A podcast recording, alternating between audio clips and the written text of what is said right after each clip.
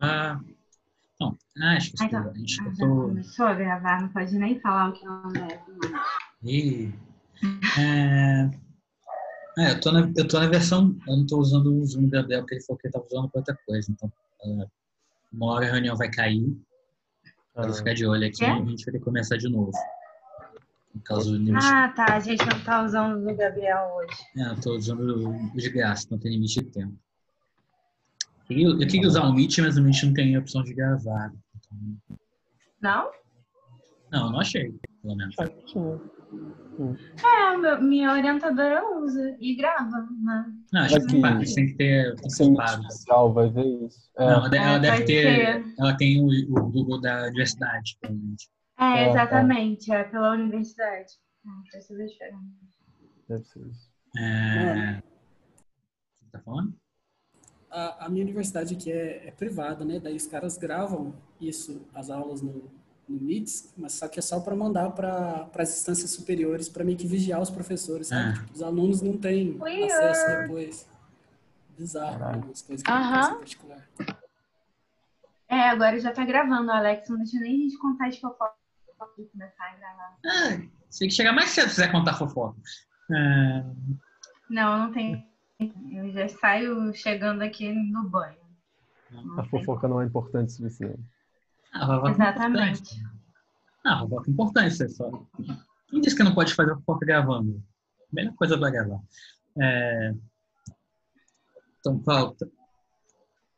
Eu tava pensando mais cedo, acho que não tem nada importante rolando. Então, supostamente tem um grupo de capital rolando, aparecendo mais notas, mas não sei qual é, não sei quem tá fazendo. Qual grupo? Disseram numa nota tem um grupo que vão começar um grupo sobre leitura do capital. A gente não sabe, não tem a Ah. menor ideia Ah. de onde veio esse negócio. Então, depois eu vou perguntar lá no grupo para ver que história é essa. Ah, Para quem está interessado. Parece que a água se interessou.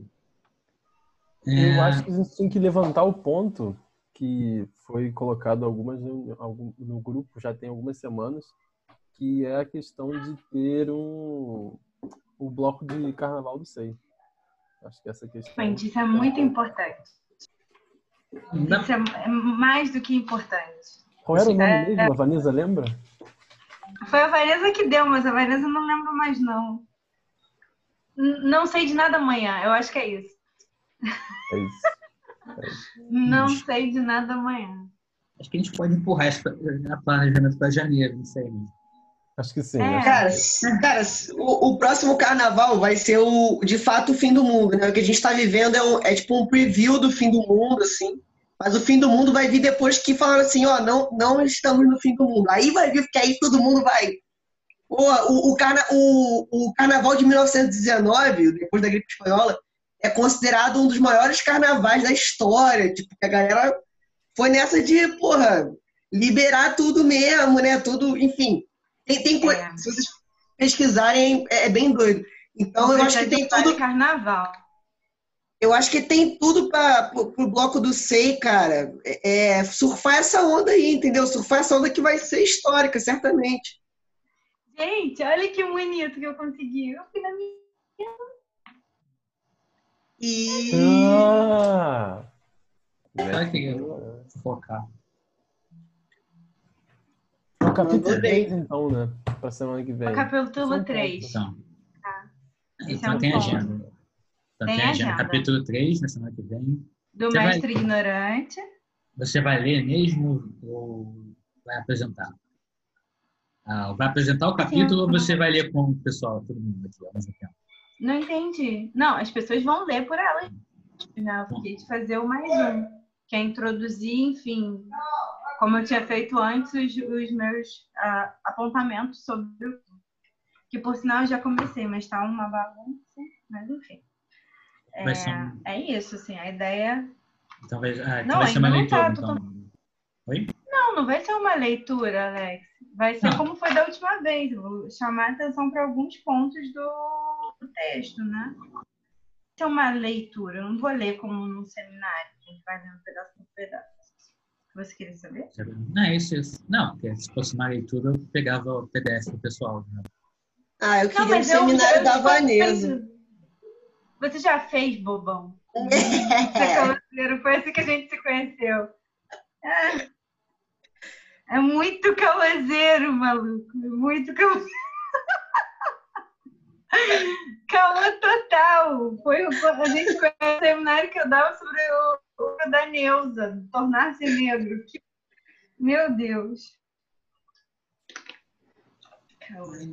Na outra semana. Aí, na na outra semana, a live já está planejada, né?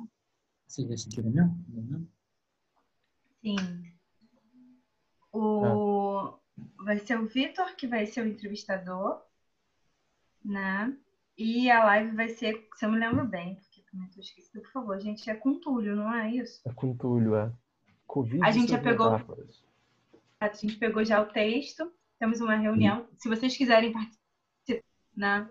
A gente só não vai disponibilizar porque o Túlio ainda não é, publicou, ele disponibilizou em primeira mão para gente.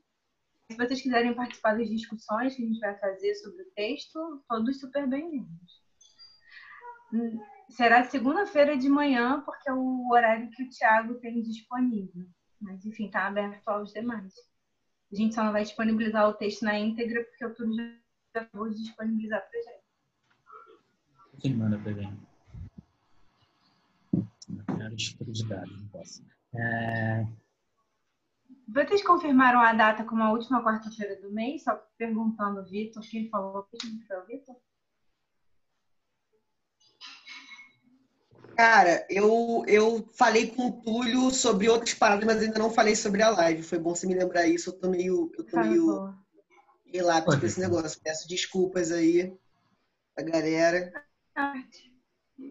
liga com São ele. seis meses de, de isolamento social, Vitor. Tá Pois é, cara, o pessoal tá variando, mano. O pessoal tá variando.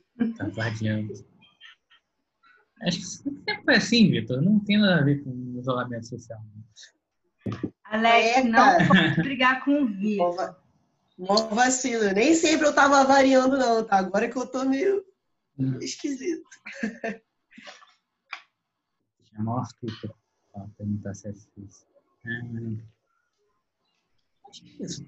Essa zero faz falta. Porque quando o Gabriel fala, vocês não brigam. É, Eu queria fazer também uma pergunta, eu vou usar do meu poder aqui. E depois eu vou fazer um post lá no, lá, lá no grupo. Eu queria fazer uma, como o seu Fidel Carlos pergunta, eu queria fazer uma pesquisa de mercado. Agora com o app do SEI tá, tá básica funcionando mais ou menos já, Estou tentando usar as tecnologias que eu aprendi para fazer, tentar fazer outros, outros apps. Se, eu- se, eu- se eu vendesse um app, qual tipo de app vocês comprariam? Um app que Eu- colocasse um SG como você 24 horas na minha vida pra resolver meus problemas. Ah, Porra, isso seria ótimo. Você quer um robô, né? Isso não, isso não é um app. Pô, mas é aí, podia ser um esses apps de organizadores, sabe? Eu queria, Salvar, isso eu salvar queria. notas, agendinha, não sei o quê. Porrada desse. Tem. Mas a gente sempre quer um novo, né? Até porque tem que ter uma coisa, tem que ter uma coisa que estimule. Tipo, teve um que eu tava usando, e aí tinha que pagar e eu acabei parando. Mas que era para você manter o foco na hora dos estudos.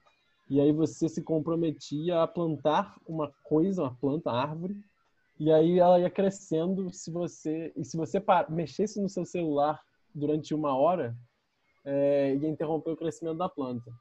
Aí a planta não crescia, então você não podia tocar no seu celular, tinha que deixar ele longe. É um Tamagotchi para adultos. Pois é, você ia ganhando ponto, comprava árvore nova. Genial. Maneiro.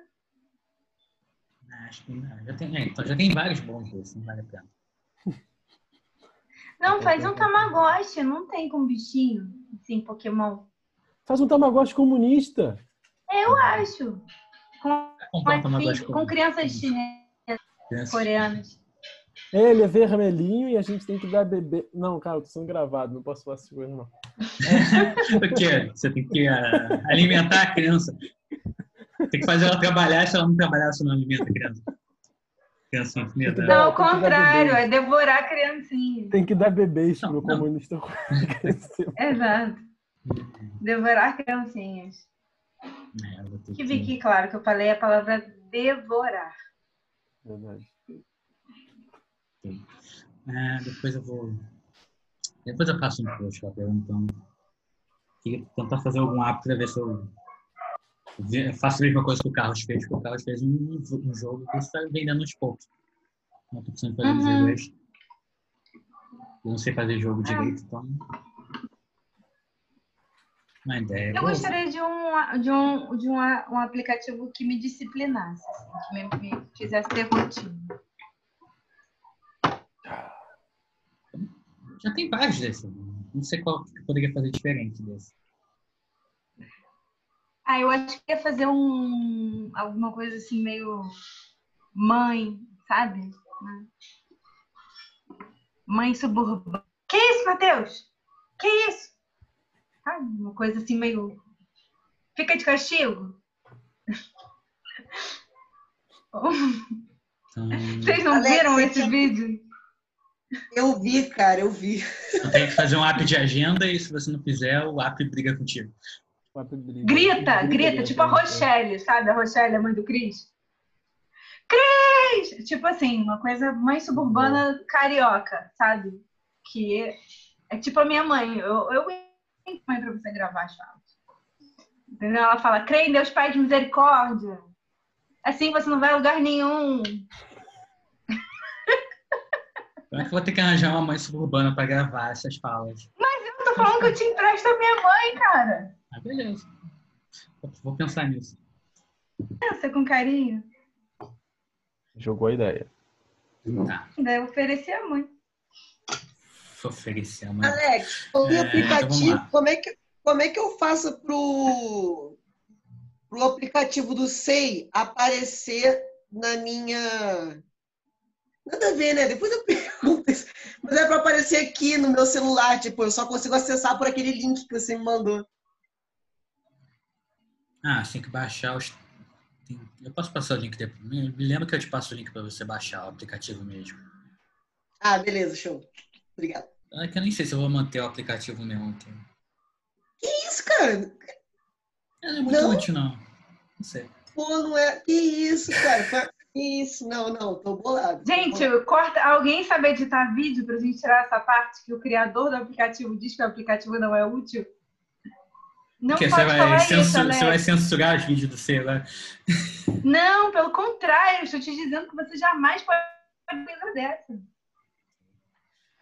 Tem que fazer automático. Logo depois do cara perguntar pra começar a vender o bagulho, ele fala: não, não, mas. Mas ele é de graça, vai. É.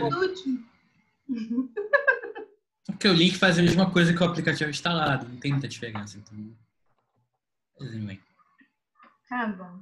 Então, vamos lá, assim, daqui a pouco vai. Acho que eu vou, eu vou reiniciar a chamada porque já faltam 5 minutos para a chamada fechar. Aí a gente começa mesmo com o Matheus. Tá Eu bom. vou chamar de novo o amigo. Falou. Botando pra gravar de novo. Você tem. Você vai. Eu botei pra. Você tem tela? Você vai mostrar a tela? Alguma coisa? Ah, eu ia mostrar, eu ia mostrar sim. Então eu Vou já liberei aqui, já. Pô. Essa aqui. Inclusive, eu estou usando um desses aplicativos organizadores de coisas. Noite. Caraca, mané, que bagulho é esse que você tá usando, Matheus? É o Evernote. Pô, é bom usar o Evernote. Tem um aplicativo no celular e dá pra abrir no PC. Aí fico Você usa ele salvando pra notas. fazer anotação? É, notas infinitas. É. Evernote, oh yes. Mas, mas tu usa pra. Tipo assim, tu não usa Drive, né? Google Drive, tu usa também. Não, eu uso também. Eu tenho um Drive nele. Só que no Drive eu... Cara, eu perdi as minhas notas que eu fazia no Drive, né? Aí eu vi o? Evernote que é de graça e que dá pra fazer no celular. E aí eu comecei a usar o Evernote. Até, sei lá, vou numa palestra, aí eu fico anotando no Evernote, sei lá. Entendi, entendi. Deixa melhor para notas suas notas? É, essas são as notas de hoje. É... Vamos lá. Pode ir lá. Vamos começar então. Valendo? Vou botar pro Vitor gravar também. Vai lá, Leandro, vai lá. É... enfim. Então, é, eu separei aí umas, umas classes, digamos assim, né, de, de notas. Primeiro, comentários, são só comentários que a pessoa fez, e vou ler aqui, e eu não sei nem se tem muito o que dizer, mas, inclusive, temos comentários falando aqui sobre um, dos nossos membros presentes. É... Mas no primeiro comentário é, passando aqui só para reforçar a ideia cabulosa de fazer um grupo de estudos em Fanon. Então tá aí, ó, fica registrado. Essa ideia já está registrada, diferente daquela do, do Capital, é... que eu ainda quero saber mais também. Mas, Não enfim. só pelo Fanon, mas pelo Cabulosa. Com Cabulosa. certeza já, tá- porra, já tá anotado já.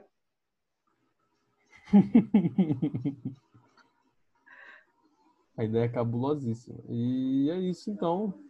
Tudo é possível no SEI. Só sonhar. E quem quiser criar o grupo, tá valendo. A Vanessa com certeza vai querer participar. Ela está mostrando aí seus. Eu gosto da ideia também. Eu só não me comprometo a fazer nada agora desse lance, porque saíram os editais aí. E aí não, não tem como. Se eu, se eu pegar para fazer, eu sei que eu não vou fazer. Entendeu? Então, É barra pesada, barra pesada. É, a segunda nota com comentário diz: O Siri, pré-candidato a vereador pelo PSOL, tem meu apoio. O cara tem feito um trabalho de base na Zona Oeste como parte do mandato do Glauber Rocha, que é massa. Então aí, ó, pensem no Siri. Siri é um cara legal. Quem não tem candidato a vereador no Rio de Janeiro, tá aí uma ideia, uma sugestão. E pelo É. nome também, mais uma vez, né? A ideia cabulosa, pô, o candidato Siri também já, já ganham já ganham um pouquinho aí. Verdade. Criar uma afinidade. E tem um ponto, e tem mais um ponto. O Siri é crente. Ah, eu não sabia disso. O Siri é evangélico. Pô, É, genial! Genial! Faz toda. Seria Dá bom, pra entrar. Entra bem. Funciona. Tá aí, gente, ó. Vota em Siri. Caraca, aí. Um barulhão aqui. É... E a outra nota de comentário foi: tenho achado a contribuição dos novos membros incrível. A chegada da Vanessa e o modo como ela se organiza, as coisas que ela ensina, direto ou indiretamente, tem nos feito crescer enquanto coletivo. E no meu caso, crescimento pessoal também. Muito legal. Então tá aí anotado como que a Vanessa Eu acho que toda vez que alguém que uma nota menciona um membro, esse membro tem que ter menos uma nota, entendeu? Porque, pô, mencionou ele, tem... acho que tem que fazer essa jogada. Eu sou a favor de ter menos uma nota agora para Vanessa. Se ela tiver escrito ou não isso aí, entendeu? Porque ela também pode ter escrito. Eu, eu acho que é uma salma de palma para Vanessa agora. Salma de palma inclusiva. Gente, toda semana eu vou escrever uma nota sobre mim. É, é É ótimo. assim, ó. Inclusive é assim. Verdade. É palma sua.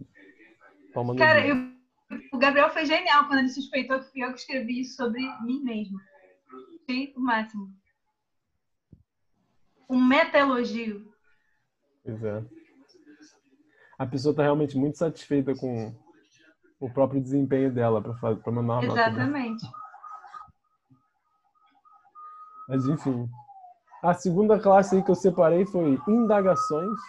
E aí tem perguntas aí meio abertas, eu não sei, duvido da minha capacidade de responder, mas achei que a gente devia trazer aqui para o grupo. Então, uma é como se explica o crescimento do apoio popular ao Bolsonaro? Essa explicação do auxílio emergencial é suficiente para explicar algo? E, enfim, alguém tem considerações sobre isso? Essa é, é- é a bolada da vez, né? É a pergunta porra, do momento. Porque tem um, tem um terço ali do eleitorado dele, irmão, que nem com reza braba. Nem com, com nada, com nada. Tem uns 20% ali, 20 e pouquinho, que Nem não importa. Diego, da Universal, funciona? Cara, nem esses, Vanessa. Nem, nem noite de avivamento. Nada, nada, nada. Não tem. Tem Esse aí encontro de é. jovens. Porra, na- congresso, retiro, não- nada, não tem como. Esse aí não tem. Agora, o resto, assim, para além desses 20%, acho que dá para pensar um pouco. É, eu acho que eu acho que a galera meio que eu acho que assim parte do medo da, do vírus que a galera esclarecida tem, o pessoal mais pobre não tem. E por uma questão de temporalidade, assim, eu tava, eu tava conversando com um amigo meu esses dias, eu tava falando, eu tava, eu lembrei de uma de um trecho do Tarkovsky, que é um diretor cult. E ele filma aquelas coisas cult, assim, a cena dele demora cinco minutos e é uma mulher triste, assim, olhando nada. Aí ele fala assim, quando você filma uma cena, se você demora para colocar alguma coisa na cena, o espectador fica entediado. Mas se você demora muito, ele cria uma expectativa. É como se o próprio negócio dele demorar demais, o contorno do negócio mudasse. Eu acho que é mais ou menos um negócio assim que rolou com a nossa relação com assim, demorou demais para fazer qualquer coisa, a gente naturalizou, porque não dá para sentir medo três meses seguidos. Três noites sem dormir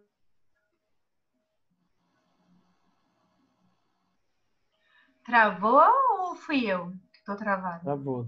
Não, travou, travou. Infelizmente, num momento pô, decisivo aí. É porque, na verdade, ele tá falando o que ele tá fazendo o que ele tava falando. Porque como tá travado na tela dele agora, na imagem dele, eu Não na dá pra expectativa. ficar três meses. É. Eu tô na expectativa. Agora vai ficar cinco minutos ali, eu tô assim agora. Agora Ih, voltou. Voltou, ah, voltou, vocês voltou. vão escutar. Ah, então deixa, Não. deixa quieto. Não, Não, você fez o que você Vai, vai, vai, prometeu. O Vitor tava fazendo uma leitura linda do que você fez, que ficou travado aí na expectativa. Porque eu, Não. Felipe, eu fiquei na expectativa fez aqui. isso?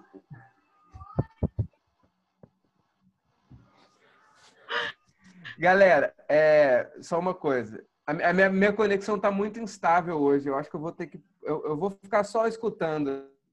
Não, desliga a câmera, cara. Às vezes melhora quando você tá fazendo o dado de, de, enfim, emitir o sinal de câmera, às vezes melhora quando desliga a câmera. É verdade. Tenta só falar com a câmera desligada, sacou? Tá, tá rolando o procedimento. Mas enfim. Então acho que temos aí. Cara, eu acho que o Felipe tem razão nessa questão da, da experiência do, do tempo, né? É, porque, né, a experiência do tempo não tem a ver com uma linearidade nem uma dimensão de relógio, né? São, enfim, a gente discutia em história com relação aos cronótopos. E isso tem relação com, com classe social, né?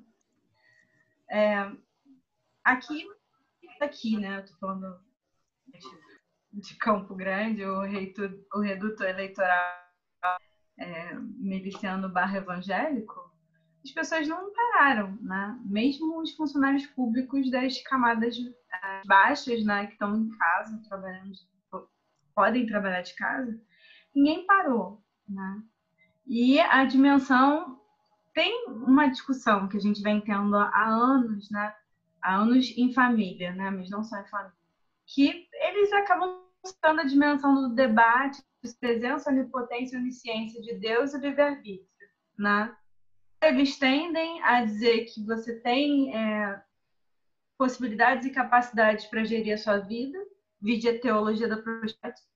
Ora, eles falam que é, existe uma, onipotência de Deus e que você não consegue acrescentar um dia da, à sua vida.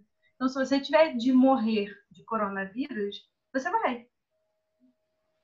Não, não, você pode chegar, né, enfim, se, se, Deus quiser, você não vai desenvolver a doença. Você vai ter contato com o vírus e não ter doença. Né? E isso é muito grave também. Uh, além disso, a, a, a, questão é que essa dimensão, acho que a gente já falou sobre isso antes, né? uma coisa interessante que o SEI propõe, é uma dimensão de transformação. Né? A igreja também propõe isso. Só que essa transformação tem que ser no aqui e agora. Ainda que né, a gente, entre aspas, viva no, mundo do pecado, né? É preciso no aqui e agora, é preciso viver o aqui e o agora. Né? Você não sabe o dia de amanhã. Né? Cada dia é seu mal, é, não, ninguém acrescenta um dia à sua vida. Então as pessoas não pararam. Né? Nem tem condições financeiras de parar. Assim, enfim, eu tô falando da minha família inteira praticamente, né? Que trabalham em escola, é, ou trabalham na Secretaria de Educação, ou trabalham no Ministério da Fazenda almoxerifado. Enfim, eles estão todos em casa recebendo e estão ficando em casa. Você também vê que essas pessoas estão criando uma rede de solidariedade, né? Porque são essas mesmas pessoas que, por incrível que pareça, e é muito bizarro dizer isso, elas não deixaram de pagar, sabe? Elas não deixaram de pagar o dízimo, e esse dízimo, sim, foi, foi pelo menos das igrejas pequenas com as quais eu tenho contato, ele foi encaminhado para quem precisava. Então, você teve campanhas imensas de assim pessoas se reunindo com o dízimo para comprar é, mantimentos para doar, né? E, enfim, tem uma, uma, questão, sabe? O Bolsonaro não é popular por ele, né? Enquanto figura, a figura dele é chata, é esquisita, inclusive para os meios evangélicos mais conservadores. Mas a questão é uma certa manutenção do status quo. Esse pessoal estava achando que, por uma via dos costumes, a gente ia ter uma mudança tão estrutural que eles não poderiam mais viver da forma como eles acham que eles deveriam. Né? Eles estavam achando que, é, porque você ia legalizar o aborto, você ia ter praça pública. Né? E as pessoas iam fazer mais sexo por isso. Né? É, que se essa legalização e a, e a, normalização das relações homoafetivas, as pessoas iam transar também em público, né? É uma discussão moral, né? nefastamente moral, sim, mas é uma discussão moral que não tem e aí a questão da educação que consiga per... é, porque a educação, enfim, tem toda uma dimensão pedagógica dentro das igrejas, né? Ensina teu filho por onde caminhar, ele nunca se desviará do caminho. São os provérbios. Então é maciço, né? E se você não comunga da mesma fé, você fica um tanto quanto ostracizado. Quem leu é, Pele Negra, Máscaras Brancas consegue entender isso muito bem, porque é uma dimensão é, é uma dimensão colonizadora mesmo. Quando falam fala sobre a colonização dos corpos, que ele consegue entender isso como inclusive dentro da própria Martinique, tem um racha, você tem um desejo pujante para que as pessoas, é, para que os filhos né, da classe média é, martinicana saiam e, e, rumo à Europa, né, à França especificamente, né? Mas ao mesmo tempo, quando essas pessoas voltam, elas são vistas como estranhas, né? Elas passam a ser vistas como não tão eu, né? Então a questão toda é é, esse movimento de saída que é muito desejado e foi muito desejado. Eu estudei com vários, assim, principalmente na área de licenciatura, né, que a gente reúne na UFRJ todos os cursos juntos. Eu estudei com pessoas que eram evangélicas e evangélicas de igrejas mais tradicionais não neopentecostais, porque as igrejas mais tradicionais não neopentecostais, elas têm uma, a educação como uma primazia, como um valor, né? Então, eu estudei com batistas, mistas, né? É, adventistas, eles prezam muito pela educação. Só que prezar pela educação é uma coisa, né? Agora, você, você é, conseguir lidar com a diferença, né? sustentar a novidade da diferença que é entrar na universidade e se manter dentro do ambiente da igreja é muito difícil né? Porque essas pessoas, querendo ou não, depois elas passam a a ser vistas pelo, pelo corpo, né? Como é, isso eu já estava terminando a graduação em 2014 eu fazia disciplina de filosofia da educação com um rapaz que era adventista, né? E ele era da biologia. E aí na filosofia da educação a gente e tudo mais, mas tinha algumas coisas, principalmente essa dimensão da ignorância, né? E de respeito à singularidade de cada sujeito, que ele não conseguia conceber, porque para ele a educação era alguma, alguma coisa é, vertical, né? E isso tudo, ele aí temos que diziam respeito à igreja, não, porque na igreja não sei o quê. E para eles um tempo que a gente teve uma a gente teve uma discussão imensa, né? a gente teve uma discussão imensa é, falando sobre isso, né? Até onde vai o livre-arbítrio e até onde a onipotência de Deus é, vai, né? quais são as dimensões de livre-arbítrio, se existe é, a possibilidade de livre-arbítrio, né? quem são os outros humanos para julgarem seus, né, seus, seus contemporâneos com quem eles convivem, né? E aí, na semana seguinte, ele estava angustiado, porque ele levou essa discussão para a igreja e ele foi totalmente rechaçado, né? A universidade está te fazendo mal. A universidade é, maculando. Né? Então, assim, é, é muito complicado, né? Não é só o auxílio emergencial que é suficiente para explicar algo, mas uma certa ignorância, né? Que estava adentrando até os meios mais conservadores das igrejas protestantes, a, os, os metodistas, os adventistas, que até algum atrás, e a gente também ignora isso, por exemplo, a, a Orquestra Sinfônica Brasileira Jovem é praticamente toda batista. Batista e suburbana, sabe? Então, assim, tem uma, uma dimensão de instrução, né? Essas pessoas procuram a igreja também porque é o lugar onde elas, são, elas têm acesso à cultura. As pessoas tocam bar na igreja. Beethoven, sabe? Né? Essa, é a, enfim, toda aquela linguagem gospel norte-americana estilizada, mas não treinar, eles estão treinando bar. É, é e, e, hoje você vê que, que é um meio isso é desejável, né? Tem uma advertência muito clara e um empenho muito grande das lideranças, né? Para que a, a, a toque bar, mas assim, toque, toque bar, mas não toque as baquianas do Vila Lobo, sabe? Porque isso aqui já é outra coisa, né? Isso não, não, não, não tá honrando, enfim, né? não, não tem uma dimensão divina. É, é complicado e, e, é muito sério. Evidência, tem ameaças. Aquilo que a gente viu com a flor de lis é, é bem comum. E é bem complicado. Não, realmente. É uma questão imensa, extremamente complexa. Tão complexa que eu vou passar para a próxima questão. É, é e, e, e, estudar esse fenômeno né, protestante é, aqui no Brasil é uma coisa muito séria. Por exemplo, a gente assiste mais o conto da Aya, da Margaret Atwood, é que jamais seria assim. A gente não tem uma tradição calvinista, né? Teve alguma coisa aqui que não é calvinista, né? Teve alguma mudança aqui, uma entrada, por exemplo, uma entrada imensa de um de uma mídia de massa evangélica no Brasil norte-americano. Tem a ver com o avivamento, que o avivamento era o movimento do Martin Luther King. Isso não entrou aqui.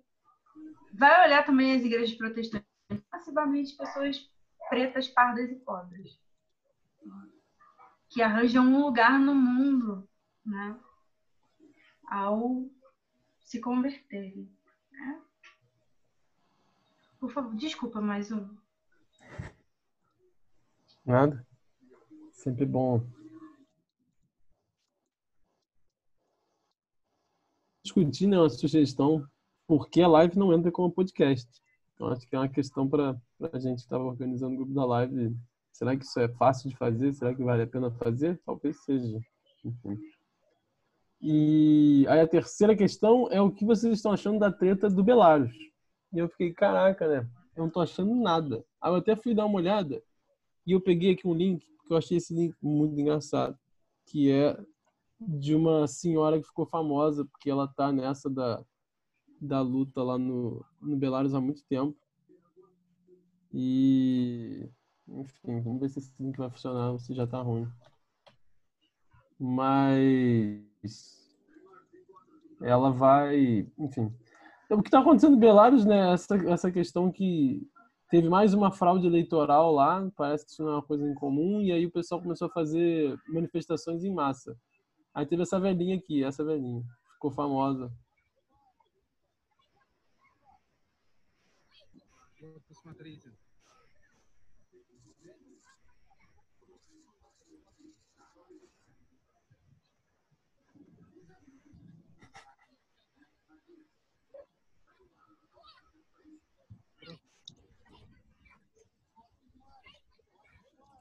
Mas é isso, ó. Mas enfim, eu achei isso divertido, porque a velhinha cai na porrada com os policiais e parece que ela é famosa por isso lá. Ela sempre vai com uma bandeirinha do, do Belarus Livre para as manifestações, o pessoal tira dela e tal. Enfim. É uma treta, uma treta grande aí. Não tem essa capacidade para avaliar a treta do Belarus, não. Mas, para quem tiver curiosidade, vale a pena dar uma as olhada.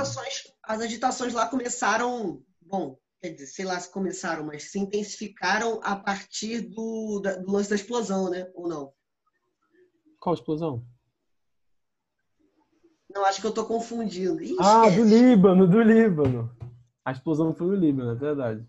Não, não, é outra história. Outra mas história, esse né? negócio, é, mas foi, foi um negócio da foi uma fraude eleitoral aí, parece que o cara já foi reeleito seis vezes.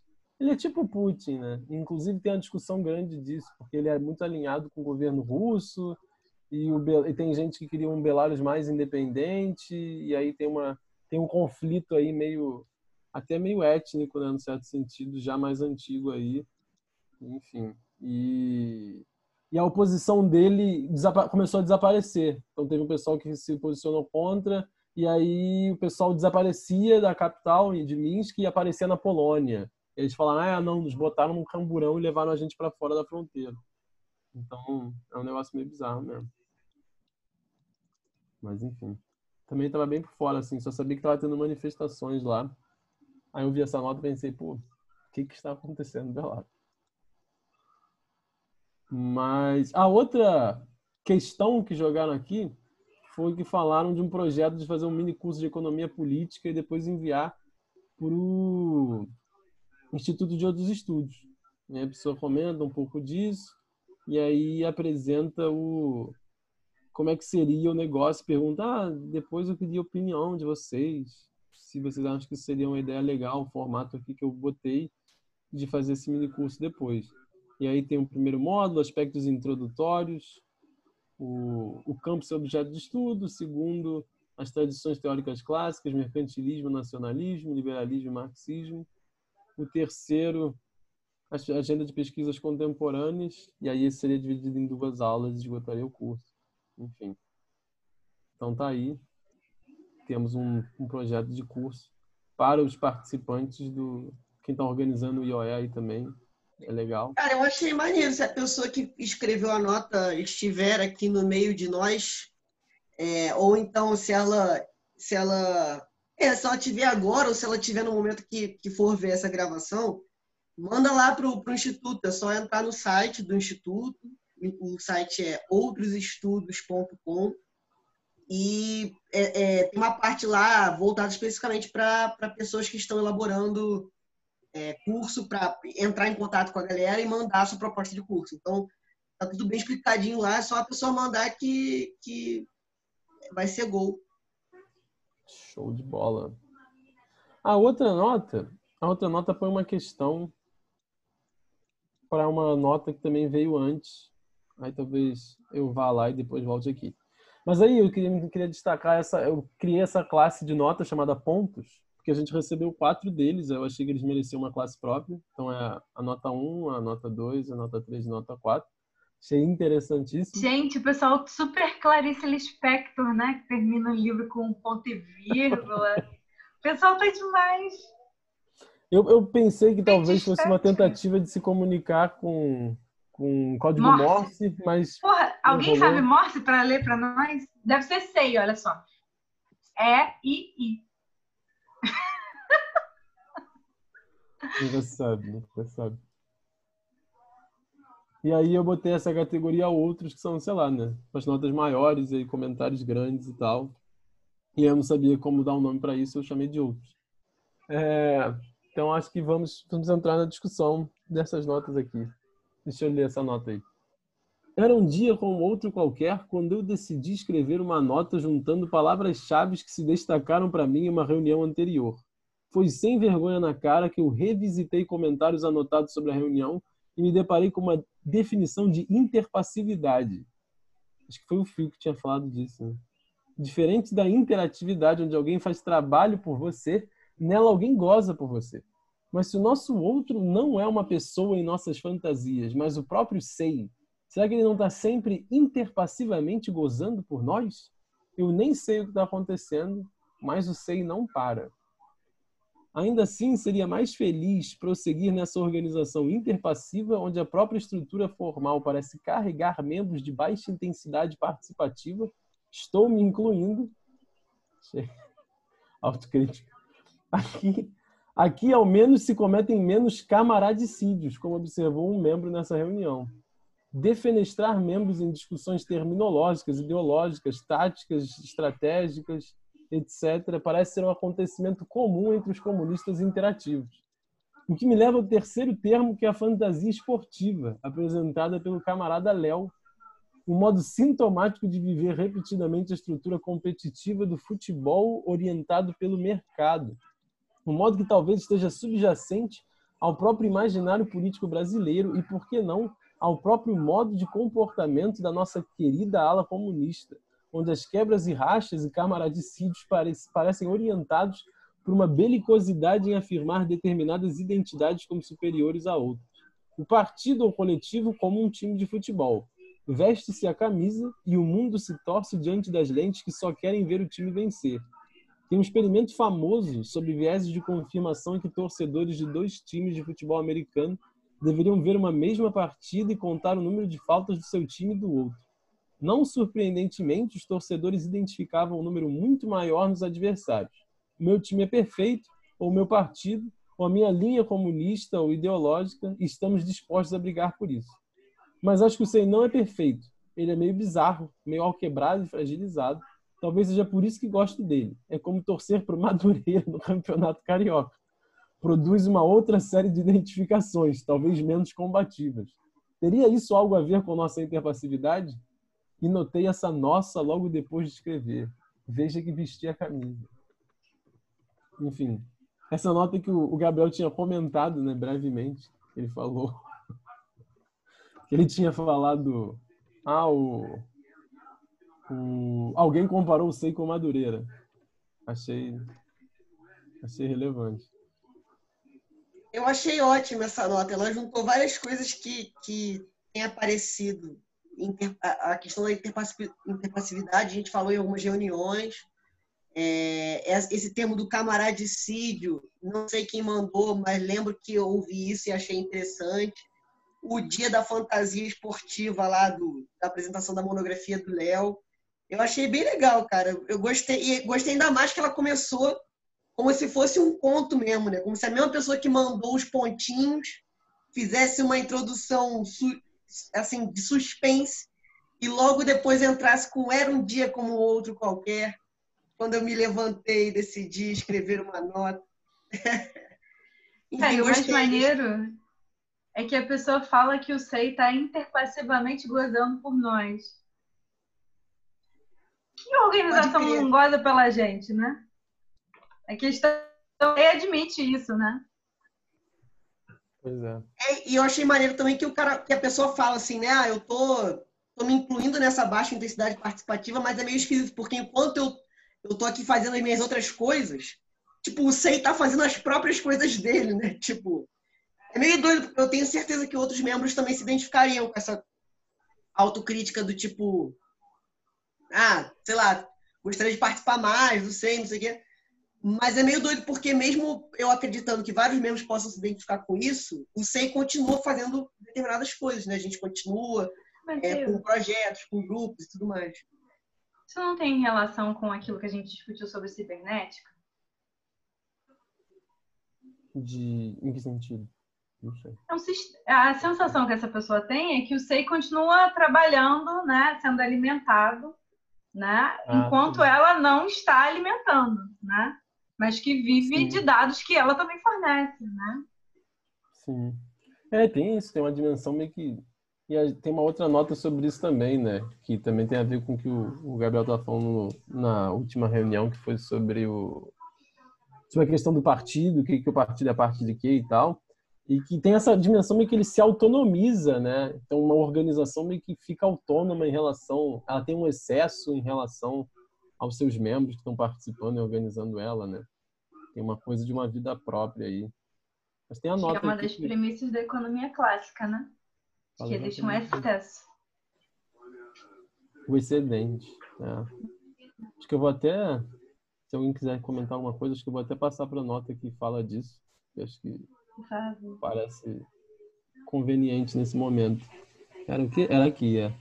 Tem duas, inclusive, comentando disso. A primeira, falando dessa reunião passada, dizia: e se o SEI for a superação da forma partido? Olha só, a gente saiu do Madureira para a superação da forma partido. E se o SEI for a superação da forma partido? Se a política após a crise da forma partido precisa pensar como ir além da representação, uma série de respostas parecem possíveis. Se o partido não é bem uma parte de nada, mas um tipo de excesso, uma coisa com funções para além do jogo representativo ao qual ele, a princípio, deveria servir, então talvez o partido deva tomar parte. Essa é, em parte, a conclusão do texto apresentado na última reunião pelo Mais Um. A política do excesso é uma ideia interessante. O excedente não tem bem uma função, o espaço que ele ocupa ou que cria é um espaço sem fim. Fazer política pelo excesso seria também fazer política que inverte a relação meios e fins. É fazer política por fazer, se organizar porque sim, porque talvez essa atividade já seja em si positiva para os organizandos se não há um grande evento no final, mas talvez o evento já seja o compromisso dos membros com uma organização, então o SEI é consequência de um evento já ocorrido. O SEI como organização sem fim, sem partido, sem identidade, ou talvez como uma organização do excesso, que se identifica com pelo excesso da lógica da representação. Modula sua identidade pelo amálgama de questões, problemas, pautas trazidos pelos seus membros Sei é seu próprio mais um, aquilo que aparece meio a mais em relação à lógica e estrutura. Somos todos nós membros e mais essa pessoa aí, esse tal de círculo, que de algum modo parece nos envolver. Obrigado pelo excesso, Sei. Nem te conheço, já te considero Cara, eu achei essa nota assim, olha, uma das melhores que eu já vi, porque. E não fui eu que escrevi, Toma, não, tá? Porque eu poderia também estar no mesmo negócio de meta-elogia que a Vanessa fez com ela.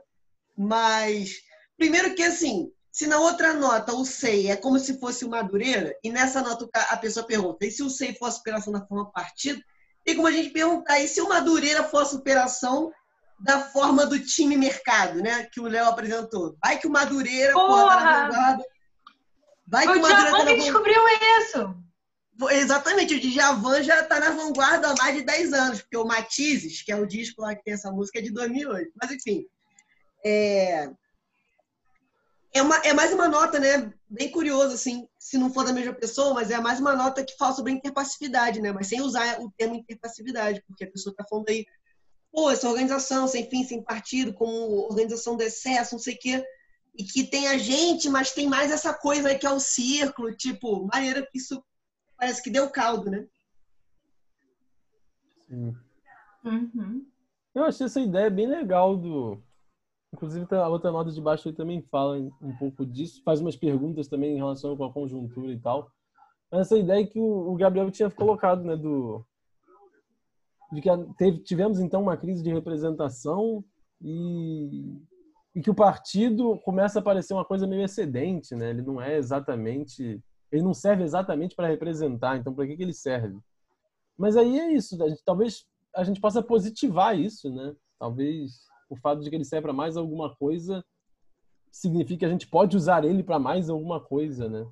Isso aí pode ir Por isso além. que na última, não, não tinha perguntado se a, a, o encadeamento das ideias se parecia com o que o Douglas faz com relação ao negro que é um ser, que é um não ser que é, né? Ao ser negada a sua existência, ele pode ser alguma coisa outra do que a, o humano universal com o qual lidamos, né? Da mesma forma que a representatividade legada e negada ao partido, né? Seja uma forma ou outra de organização com a qual a gente ainda não se defrontou, porque a gente ou pensa partido ou pensa organização é, né? Uma organização não governamental, né? Só que a gente tem, é, acho que já contei isso, mas não numa reunião gravada. Né? A gente tem, por exemplo, as, as think tanks, né? Enfim, essa é uma história que eu não vou entrar nos pormenores. Mas eu, eu sei de uma think tank que financiou, enfim, está já foi publicado, né?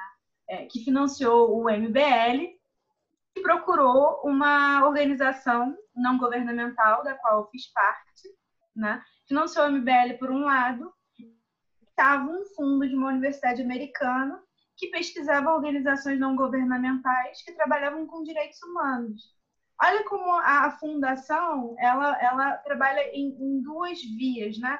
Um lado destruindo toda a possibilidade, né, de uma agenda política, né, de políticas públicas e por outro lado fazendo pesquisa e financiando essas pesquisas para e demonstrar porque é inegável que enfim organizações não governamentais também fazem trabalho de base mas mostrar isso né maneira a reiterar um certo discurso de que o partido é desnecessário. Quando ela conseguiu construir toda uma política né para que é, esse partido seja mal visto né para que as organizações que sejam partidárias, que pensem em políticas amplas, né, dentro de, de, certas estruturas do, do, da própria política que entende, né, do poder, da democracia representativa, né, falhe. Né? E o que, que diz? Né? Diz que o falhar é, é, é o objetivo deles. Né? Eles vão minar todas as possibilidades. Né? Inclusive que, é, que, essas, é, que esses partidos consigam chegar próximos da população, eles vão ser desacreditados por pesquisas, né? Não à toa essa, essa, esse fundo dessa universidade que procurou a ONG a qual eu, eu era vinculada, é, procurava é, iniciativas da sociedade que tivessem relação especificamente com é, movimentos religiosos no Brasil. No caso, nem era protestante, né? Eu estou falando do, da Educafro com Frei Davi, que é Frei, né? Que é católico, né? Mas a ideia era falar sobre a trajetória do Davi, né? De alguma dizer que você não precisa ser alguém né, dentro de uma pauta política clara, defendendo né, uma, uma agenda política também clara, para que você possa politicamente. Enfim.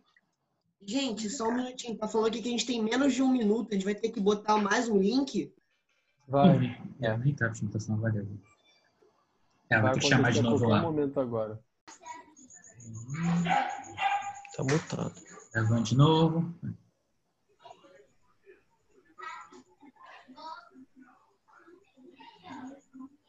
Estamos gravando já? Ah, tá. É, botei aqui para compartilhar. Enfim. E a gente estava aí nessa discussão da, da forma partido. Bem, vou ler aqui a nota de baixo que também é sobre isso. Então a gente continua essa discussão. É, na última reunião, discutiu-se um texto assinado pelo SEI e escrito em 2013, que propunha uma espécie de balanço das manifestações. 2013. Você falou que vai entrar em 2014. Exato. É, a gente estava falando 2013. Quatro meses, então. Só deve entrar em 2016. É, a gente está em 2013 meses já.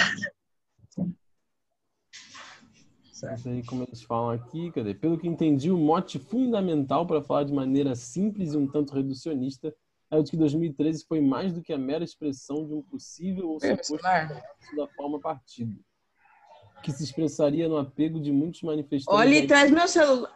Partidário. Viu? Seu, seu microfone tá ligado. Toda hora. Não precisa não. É, Deixa assim comigo. Sim, Alberto. Nem sei. Sim, Alberto. Vocês não estão ouvindo a gente. Ah, já não estamos ouvindo. Ah, eu tenho. Ah, não, desliga. Eu ia botar já, vou botar. Eu esqueci que esse problema, mas vai lá. Não, mas é isso, enfim. Então, blá, blá, blá que se expressaria no apego de muitos manifestantes à ideia de um movimento suprapartidário. Então, essa crise da forma partido. Mas o índice de uma crise de representação e, por consequência, tendo em vista nosso ambiente democrático de baixa intensidade, uma crise da própria estrutura política brasileira. Bom, a questão que eu gostaria de levantar é: é possível a gente tirar algo desse balanço de 2013 para o próprio balanço do SEI em que estamos engajados? E que obviamente não se faz num vácuo, mas em alguma medida determinado pela nossa conjuntura? Em outros termos, é possível pensar hoje num balanço do balanço? Fiquei pensando em alguns pontos que poderiam ser possivelmente explorados. Por exemplo, Em meio à crise de representação que explodiu em 2013, surge a figura insuspeita de Jair Bolsonaro. Seria isso uma contradição?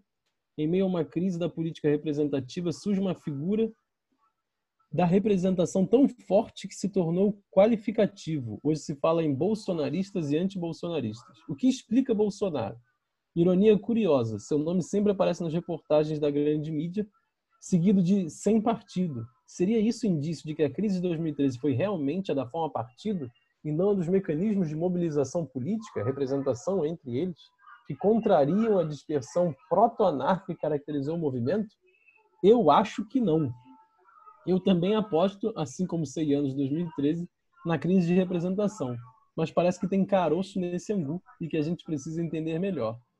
OBS, na época de criação do SPC, eu não consegui participar por falta de tempo, mas tinha pensado em tentar escrever algo relacionado relacionando SEI conjuntura. Talvez eu retome essa ideia.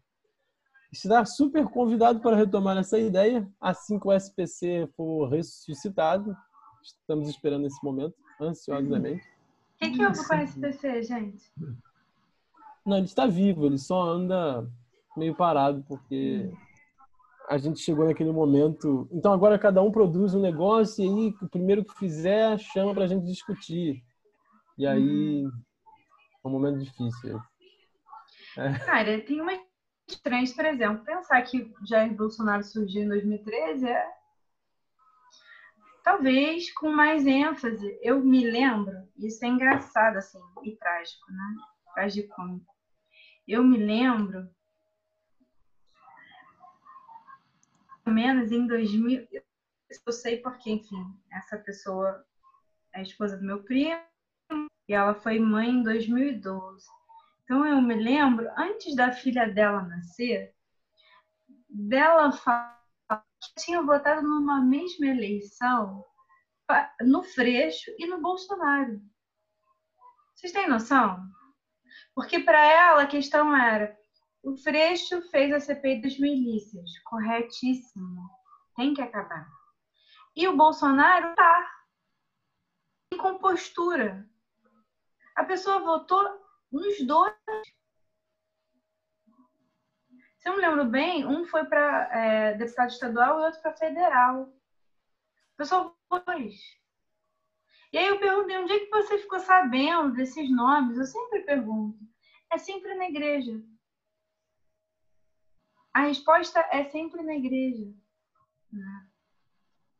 E tem uma dimensão de moral e bons costumes. Por exemplo, então, na época, deve ter sido até 2011, porque tenho certeza que foi antes da semana, enfim, que a Dorina e o Marco, é, o Freixo era visto em que tinha uma conduta moral correta, né?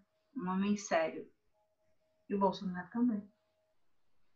E aí eu fiquei, eu lembro de falar com os meus amigos assim, cara, que loucura! Fulana votou nos dois ao mesmo tempo, o que, que explica isso? Aí eu comecei a indagar, a ideia dela era essa verdade. Perfil. Sim. Não, eu acho que, sei lá, uma questão realmente bem complicada, né? Todo mundo falou na época da, da eleição do Bolsonaro para presidente desse fenômeno que era do o bolsolulismo, assim, né? Tipo, teve uma, uma transição direta de pessoas que queriam votar no, no Lula para o Bolsonaro. Então, assim, não sei, né? Eu, eu acho que tem. A pessoa colocou uma questão interessante aí, que é essa coisa de o que, que é essa representação. Mas não é uma representação muito clara, né? ou pelo menos não é uma representação que parece funcionar da forma dos partidos tradicionais, né? Por causa, porque as minhas causas, de alguma forma, se veem representadas pelas pautas desse partido, né? Então, não sei. Uhum. Tem uma coisa de uma identificação pessoal com aquilo que a pessoa está passando, mas também não é uma identificação assim tão direta, né? Não sei. Eu acho que o, o voto do Bolsonaro capitalizou muito de uma coisa desse desse excesso, assim, talvez até, né? Que era todo mundo que sentia que o, o jogo político normal não me representava, queria votar na pessoa que diz que ela também não faz parte desse jogo político normal, apesar de ela fazer parte. Eu não queria votar, né? Porque a gente teve também deserção em massa no segundo turno, né? Sim. Então não sei, é uma questão complicada mesmo. Mas acho Isso- importante de Uhum. o que, que é essa representação, né? Que parece que ela está em crise mesmo, mas ela está em crise e ainda assim consegue alimentar a eleição de candidatos. Não sei. Então, consegue, consegue usar esse excesso, né? Isso é interessante. E que fique claro que a ideia não é minha, é da Clara de Góes, do próximo livro, que eu espero que ela termine em breve, de que a gente tem uma. uma como a sociedade, para Clara, como a sociedade funciona é regulando o gozo, né? Vitor teve a oportunidade de conversar com a Clara sobre isso também. A sociedade se organiza não pelo é, capital, né? mas o gozo. Quem goza, quem não goza e quanto goza. Né? Tem a ver com a forma valor também. E aí a questão é, a gente, se a gente for pensar pela via do Achille Mbembe, né? pensando na dimensão da social-democracia, que é disso que se trata, a gente teve uma criação de políticas da inimizade dentro, né? Primeiro, você teve um empobrecimento geral, né? Você teve a gente, empobrecimento, a gente fala de uberização, mas enfim, já tinha lá, né? Eu ficava para Clara, Clara e o em proletariado, Clara e o em proletariado. Como é que a gente lida com isso? Aí a Clara falava, o 18 Brumário, pensa numa lupa em burguesia no poder. Não deu outra, Bolsonaro é isso, é a lupa em burguesia no poder não tem, é, não tem é, consciência de classe, né? nem quem está no poder hoje, nem na população. Né?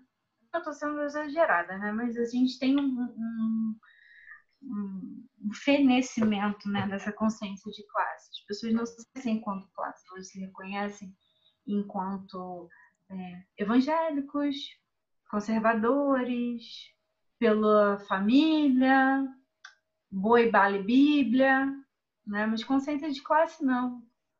E você tem uma camada da população que não tem meio, totalmente lupen. Né? E, não, e aí, farinha pouca, meu pirão primeiro. Né? E tem um cara oferecendo, prometendo que não tenha como sustentar isso. Né? Mas o neoliberalismo também não tem como sustentar as suas regras. Como é que você diz que não tem comida quando você vê que no Ceasa você tem quilos e quilos de comida sendo jogada fora? Né? O neoliberalismo sustenta. Quando você tem Nova York, né, a proibição das pessoas de mexerem no lixo e elas estão passíveis agora de serem criminalizadas como estando roubando. Se elas mexerem no lixo de um restaurante. Isso não se sustenta, mas existe, né? Logicamente, racionalmente, aristotelicamente, se for o caso, de um aforismo, não se sustenta, mas existe, está na realidade. Então, assim, a gente teve uma criação de políticas da inimizade. Eu penso coisas idiotas, do tipo, ProUni reúne ao número de vagas nas universidades. Eu moro numa rua quilométrica que corta dois bairros. Só eu e um amigo nos formamos universidade pública. O que, que isso quer dizer? Quer dizer que a gente ficou como o Fanon que volta para Martinica como um corpo estranho. E você fala com as outras pessoas e elas notam que você não fala a mesma língua.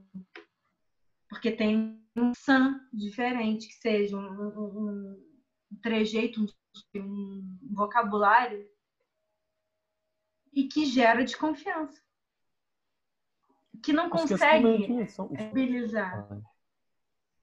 Não consegue fazer liga. Eu falo com as paredes. Né? E nem em pandemia, por exemplo. A gente a gente está aqui, nós somos a única casa da rua que as pessoas não saem. Né? Assim, não saem além do... Não saem para trabalhar, porque eu estou aposentado, casa, minha mãe, a da educação está em casa. E, não saem, assim, a gente não sai. Né? A não ser que seja importante. Né? E eu não estou falando de gente que não tem opção de não sair. Mas as pessoas estão saindo. Elas não conseguem viver outra vida. Não, elas não conhecem outra forma de gozar. Elas foram reguladas, elas não conseguem encontrar outra maneira.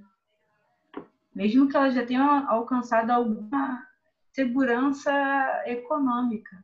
Elas são lupa proletariado.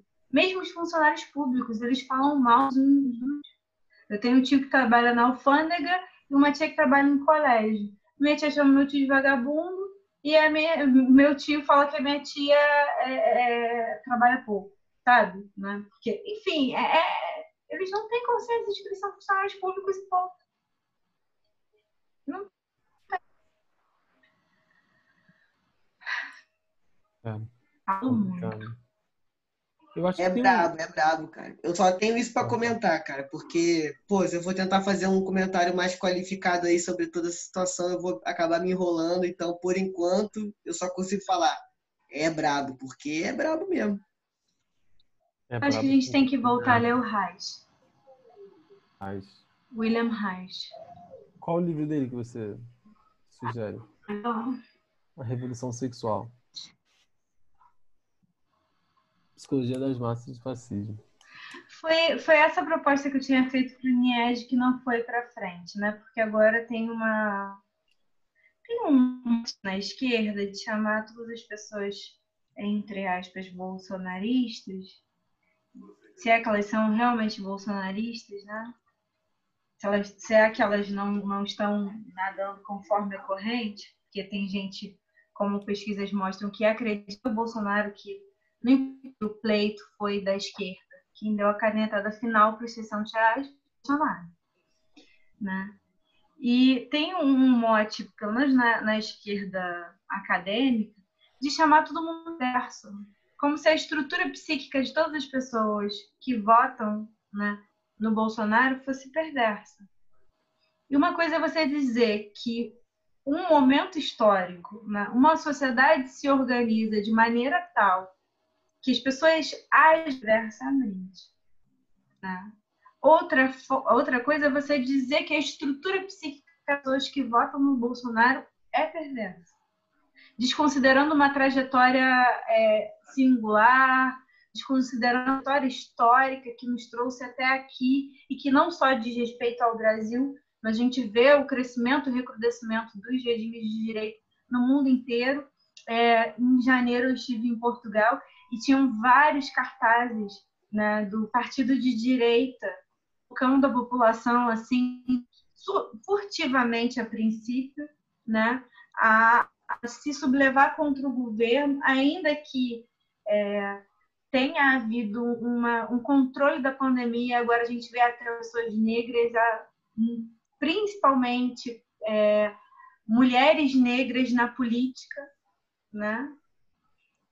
Em janeiro, eu fiquei horrorizada com um ataque da polícia a uma mulher negra é, imigrante e como isso foi feito por um advogado em TV nacional dizendo que provavelmente ela tinha feito alguma tinha suscitado aquela uh, atitude do policial nada diferente do Brasil né? mas a gente acha que isso tem a ver com a nossa história com o nosso povo iletrado né? E não com uma psicologia das massas totalmente fascista. E se a gente acha que a revolução sexual chegou, não chegou. Assistam, por favor. E para ontem, né? Uma, uma, uma. E aí ninguém ousou fazer isso de uma igreja protestante, mas uma comunidade, uma comunidade é, judaica ultra-ortodoxa se organiza, né? Estão é, não ortodoxa. E vejam como você tem um controle dos corpos o tempo inteiro. Dos corpos dos homens, das mulheres, da forma como se transa, da forma como se goza, da forma como se beija, como se veste, da forma como você tem os mínimos prazeres com relação ao corpo. Pessoal para quem? Quando? Onde? Vem para o subúrbio ver o que, que é isso, assim, né? O, o que, que é para uma moça suburbana é, publicamente admitir que ela tem uma vida sexual fora do casamento. ou que ela, além de ter uma uma vida sexual fora do casamento, ela não quer casar. Ou não agora, não assim. Enfim, é um horror. Ele o tempo inteiro, né? Então, assim, a gente ainda tem, sim, né, uma repressão sexual que fomenta a possibilidade, né, não exatamente como o Reich pensa, né, porque, enfim, isso aqui também é uma perspectiva datada, mas é uma psicologia das massas do fascismo. Você tem um controle dos corpos. E você tem uma regulação de gozo. Quando você regula o gozo, você pode dizer também quando todo mundo pode gozar. E as pessoas vão violentamente não vão gozar no seu privado, enfim, né? É, dizem, ah, é, como é que é? é? Esse é um maníaco sexual. O que é um maníaco sexual? Uma pessoa que, que gosta de transar? Ou é uma pessoa que infringe dor ao outro? Ou é uma pessoa que estupra, né?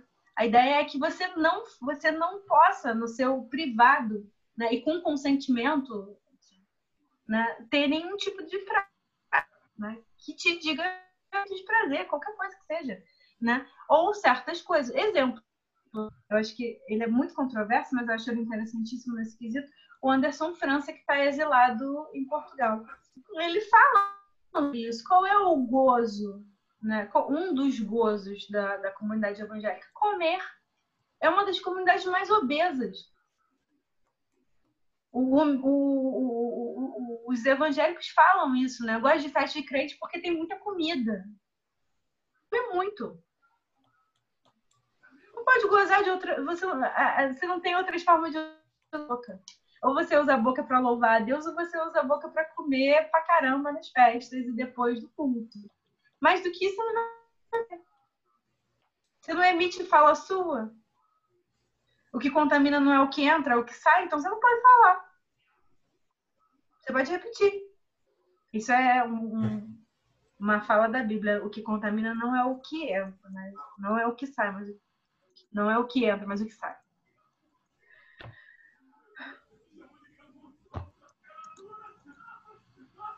Tá certo. É o. Deixa eu falar uma coisa na minha cabeça.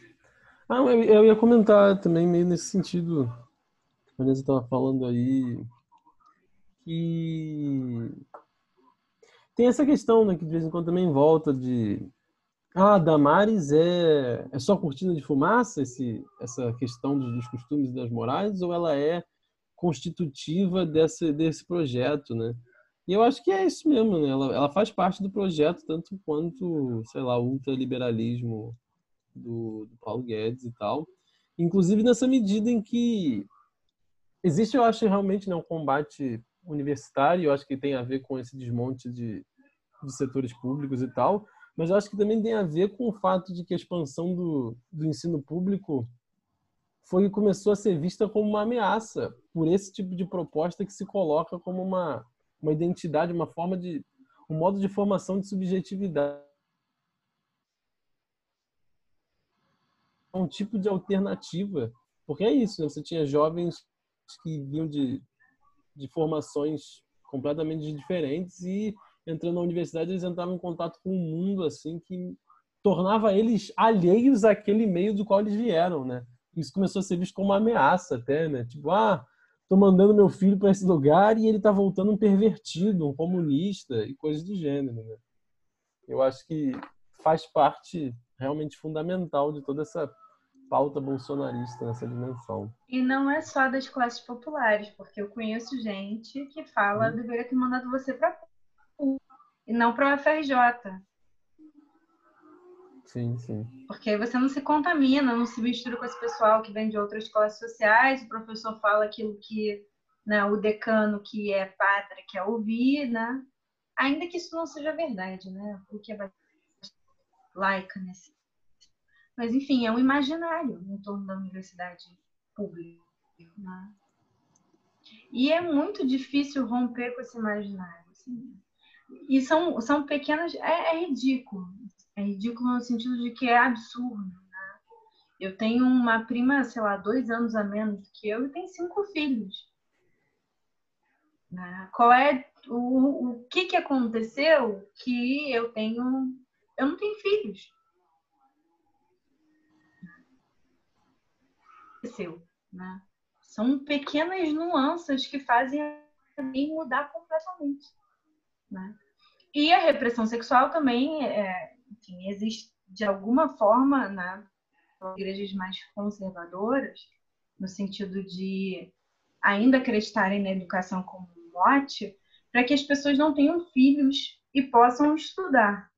Né? Pelo menos as igrejas batistas, metodistas e adventistas é, não estudar, instruir-se ainda, estudar e instruir-se ainda é uma tônica. Né? É, ainda que a gente veja, por exemplo, o Ed Macedo dizendo que ele não deixou as filhas dele estudarem. Isso não, não, ele, ele conseguiu que tirassem o vídeo do YouTube. Mas ele diz claramente: não deixei minhas filhas estudarem, porque se elas fossem mais inteligentes e mais formadas do que os seus maridos, elas não se submeteriam.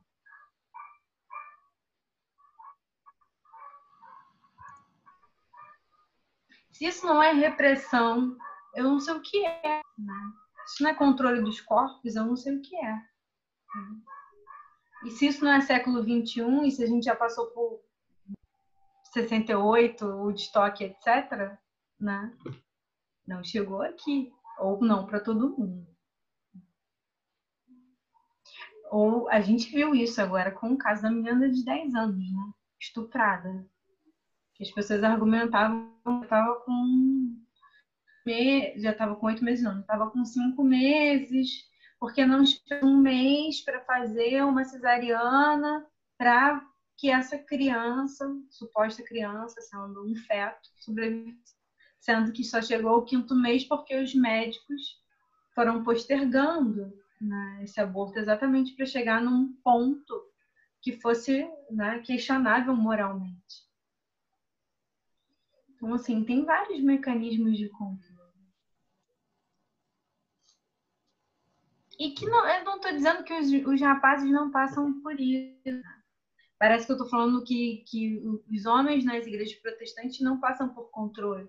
Tem um primo que foi chamado de viado a vida inteira. Você é viado, você não vai ser nada, você é um maricas. Exatamente porque, enfim, era muito né, voltado para a religião. É, é, muito doloroso, né? As pessoas passam por coisas desnecessárias. Por exemplo, inimagináveis. E aí a gente volta para aquela coisa da Bell Hooks de estar tá falando sobre vida pessoal. É a vida pessoal, é a vida das pessoas, né? É, e isso tem a ver né, com, com, políticas. E a gente não tem nem ideia do que seja, né? É, das pessoas passarem por situações cirúrgicas, né? Exatamente por, uma, por um controle excessivo do próprio corpo e, enfim, ter os seus órgãos genitais inflamados porque você não, não, não tinha nem. Você nem tinha sonhos, sabe? Seu inconsciente não te permitia ter sonhos eróticos, você não limpava o seu canal ejaculatório. E a pessoa teve uma inflamação por isso. Chegou a esse ponto. Né? Isso é coisa séria. Né? É controle do corpo. Para meninos e meninas, né? Todos estamos sujeitos é... Vou continuar aqui, pegar essa outra nota. Tem uma citação da Simone de Beauvoir. Acho que entra também de novo nessa questão do partido e, afinal de contas, o que, que ele serve. A discussão que a gente estava tendo antes de começar a reunião em si, né, de essa retomada aí do, do tópico do stalinismo na esquerda. Enfim, mas a nota diz: repudiamos todos os idealismos, misticismos, etc., que preferem uma forma ao próprio homem. Mas a questão se torna verdadeiramente angustiante quando se trata de uma causa que serve autenticamente ao homem. É por isso que o problema político stalinista, o problema da relação do partido com as massas, de que ele se serve para servir a elas, está no primeiro plano das preocupações dos homens de boa vontade. Simone de Beauvoir, por uma moral da ambiguidade. Achei.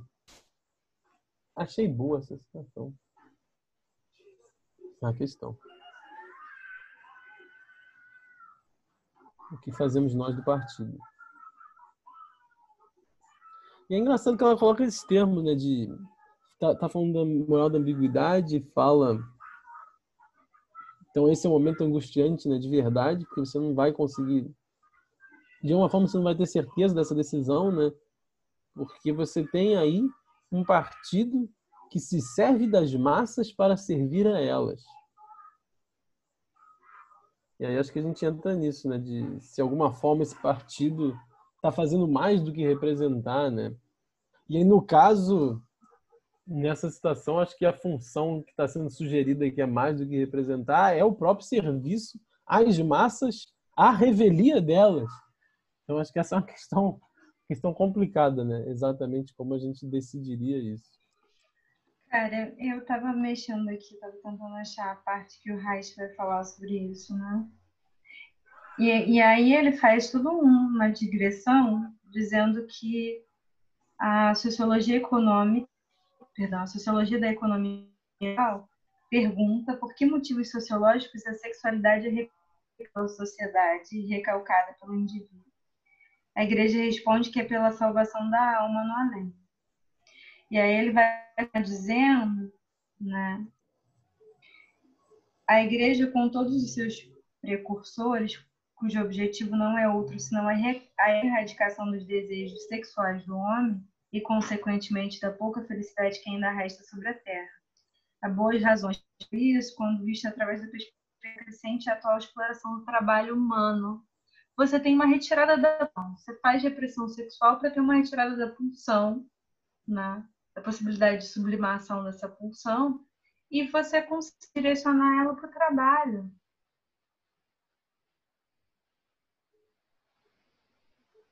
E aí você diz quando goza, exemplo, né? Repressão sexual clara, né? Para vocês que aguentam assistir o conto da Aya. Um, um momento em que eles podem se sublevar. Qual é o momento que eles podem se sublevar? Um homem que é acusado de estupro ou de, ou de ajudar uma mulher, né, fértil um aborto. E aí elas podem colocar para fora toda a sua raiva, né? Ao invés de eles contratarem um pelotão de fuzilamento, coisa do gênero, eles simplesmente colocam as aias juntas, que são extremamente uh, oprimidas e controladas cada segundo dos seus corpos, e dizem para elas: esse cara fez, atentou contra Deus, contra a vida, e essas mulheres se bestializam, né?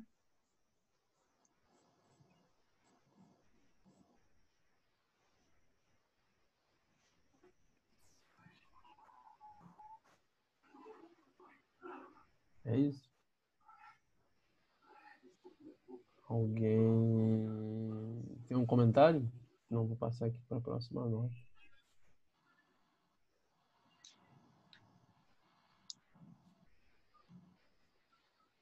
E passando para a próxima nota. Estou bastante afastado do SEI. Ah, essa é a nota que falaram da questão do sofrimento psíquico. É, mesmo não enviando as notas, não deixo de matutar sobre. Volta e meia a pertinência desse experimento me salta aos olhos. Ultimamente tem sido muito mais frequente durante as reuniões da Comissão de Saúde Mental do PCB. Estamos tentando inventar um método de acolhimento do sofrimento psíquico dos militantes sem criar um ambulatório, uma salinha onde levar quem não funciona. A proposta que estou tentando fazer vicejar é a de trazer o sofrimento psíquico para o centro do pensamento do partido. O que a gente quer é que o sofrimento possa ser paulatinamente retirado do acolhimento psicológico direcionado para a célula, mas há de convir que isso não é coisa fácil para ninguém. Como assim ficar esfregando minha ferida na avenida? Lembro muito do Da Paz do Marcelino Freire.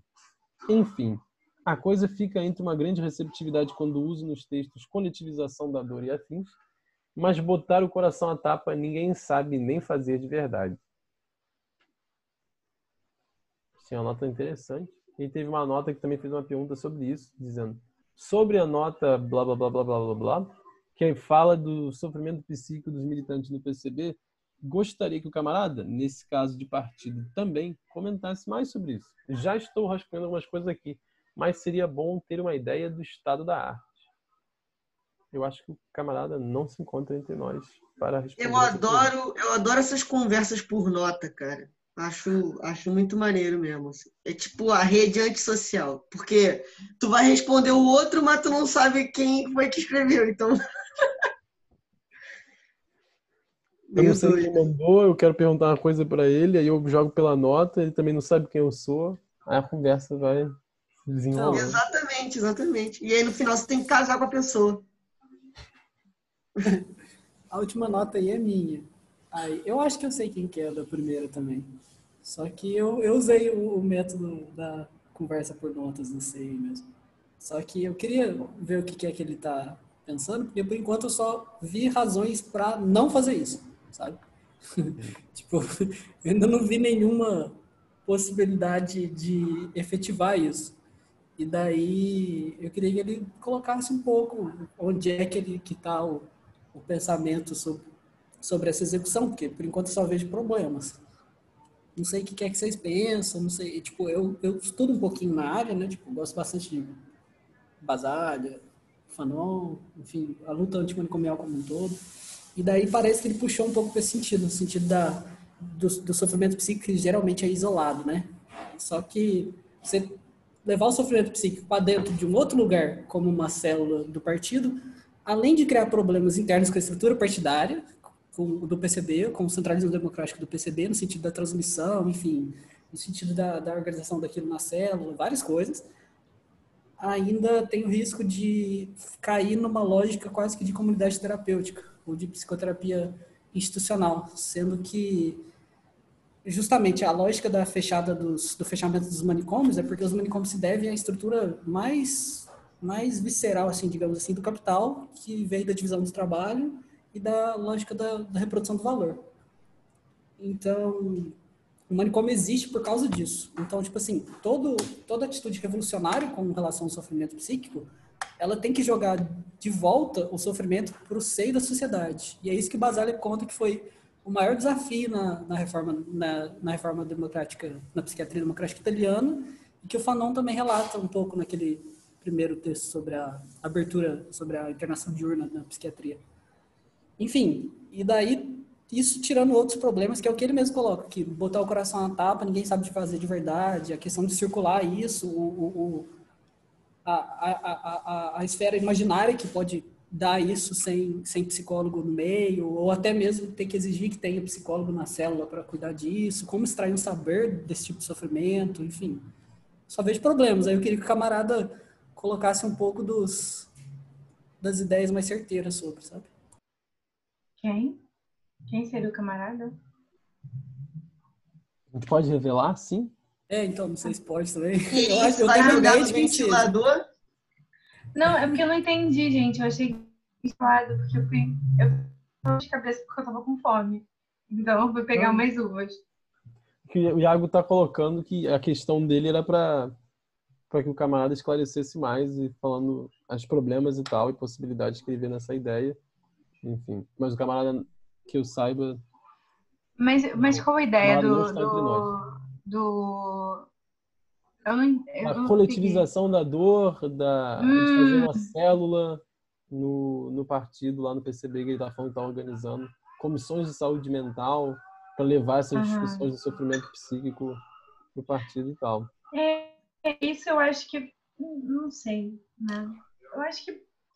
Não sei se levar para o partido é uma questão, mas eu acho que é aparecendo, né? Eu acho que eu sou a pessoa que mais fala da vida pessoal no mundo, né? E não tem como, agora tem um, enfim, meu namorado tá entrando na célula, né? Isso ainda tem outros, outros possíveis desdobramentos. Vai lavar a roupa suja. Não. O namorado é um fofinho. Não tem roupa suja nenhuma pra lavar. Mas a questão é, é, é, é essa também. Assim, eu me lembro, e agora eu não vou conseguir identificar qual foi o texto da, da mas eu posso é, pesquisar, em que ela se perguntava se. É, e aí eu tô sendo muito simplista, mas se era mesmo necessário fechar os manicômios, não no sentido da intenção, mas qual é o lugar social da loucura? Espaço para o sofrimento e para a loucura na nossa sociedade, né? A gente tem uma resposta hoje, a medicalização, não ainda, compulsória, né? E aí ela se perguntava se, se, se esses espaços, né, se, se não, não, não seria necessário criar um espaço, né, que não seria pela via da encarnação, mas que seria como ela propôs, né, é, que, que as pessoas que tinham, tinham certas condições psíquicas é, frequentassem e, e trabalhassem artisticamente, né? E, particularmente, eu fico pensando nisso, né, com relação a qual é o espaço social da loucura, porque é, é muito complicado ouvir um paciente né, que ele queria estar é, a trabalho, Desculpa, só vai cair de novo. É, vai cair, eu vi agora. Vou, pessoal, vou ter que eu fui, eu fui censurado no momento que eu estava revelando o segredo, que é o fato de que numa outra reunião houve elogios diretos ao nosso secretário-geral e nessa reunião houve um elogio direto à pessoa da Vanessa. Eu acho que isso criou um clima de constrangimento que fez essa, essas interrupções consecutivas na fala. Enfim. Eu vou ficar esperando uma, uma nota aí me, me elogiando também, que agora, pô, fiquei, fiquei um camarada carente aqui. Quê?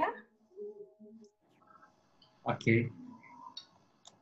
Não, é porque, pô, tem nota pro Alex, elogiando Alex. Tem nota pra Vanessa, agora tem que ter nota pra cada membro também, elogiando cada membro, pô. Ah, Vitor, eu sempre te elogio. Deixa de ser cara de pau. É. É verdade. Não, a Vanessa está eximida de fazer essa nota, mas o resto está valendo. Assim vai ter que fazer nota criticando também. Nota de autocrítica. Não fazer só elogio. Para quem não sabe sobre o que é fazer uma nota, tá aí a dica. Elogiem a Vanessa. Nota elogio. que cara de pau, cara.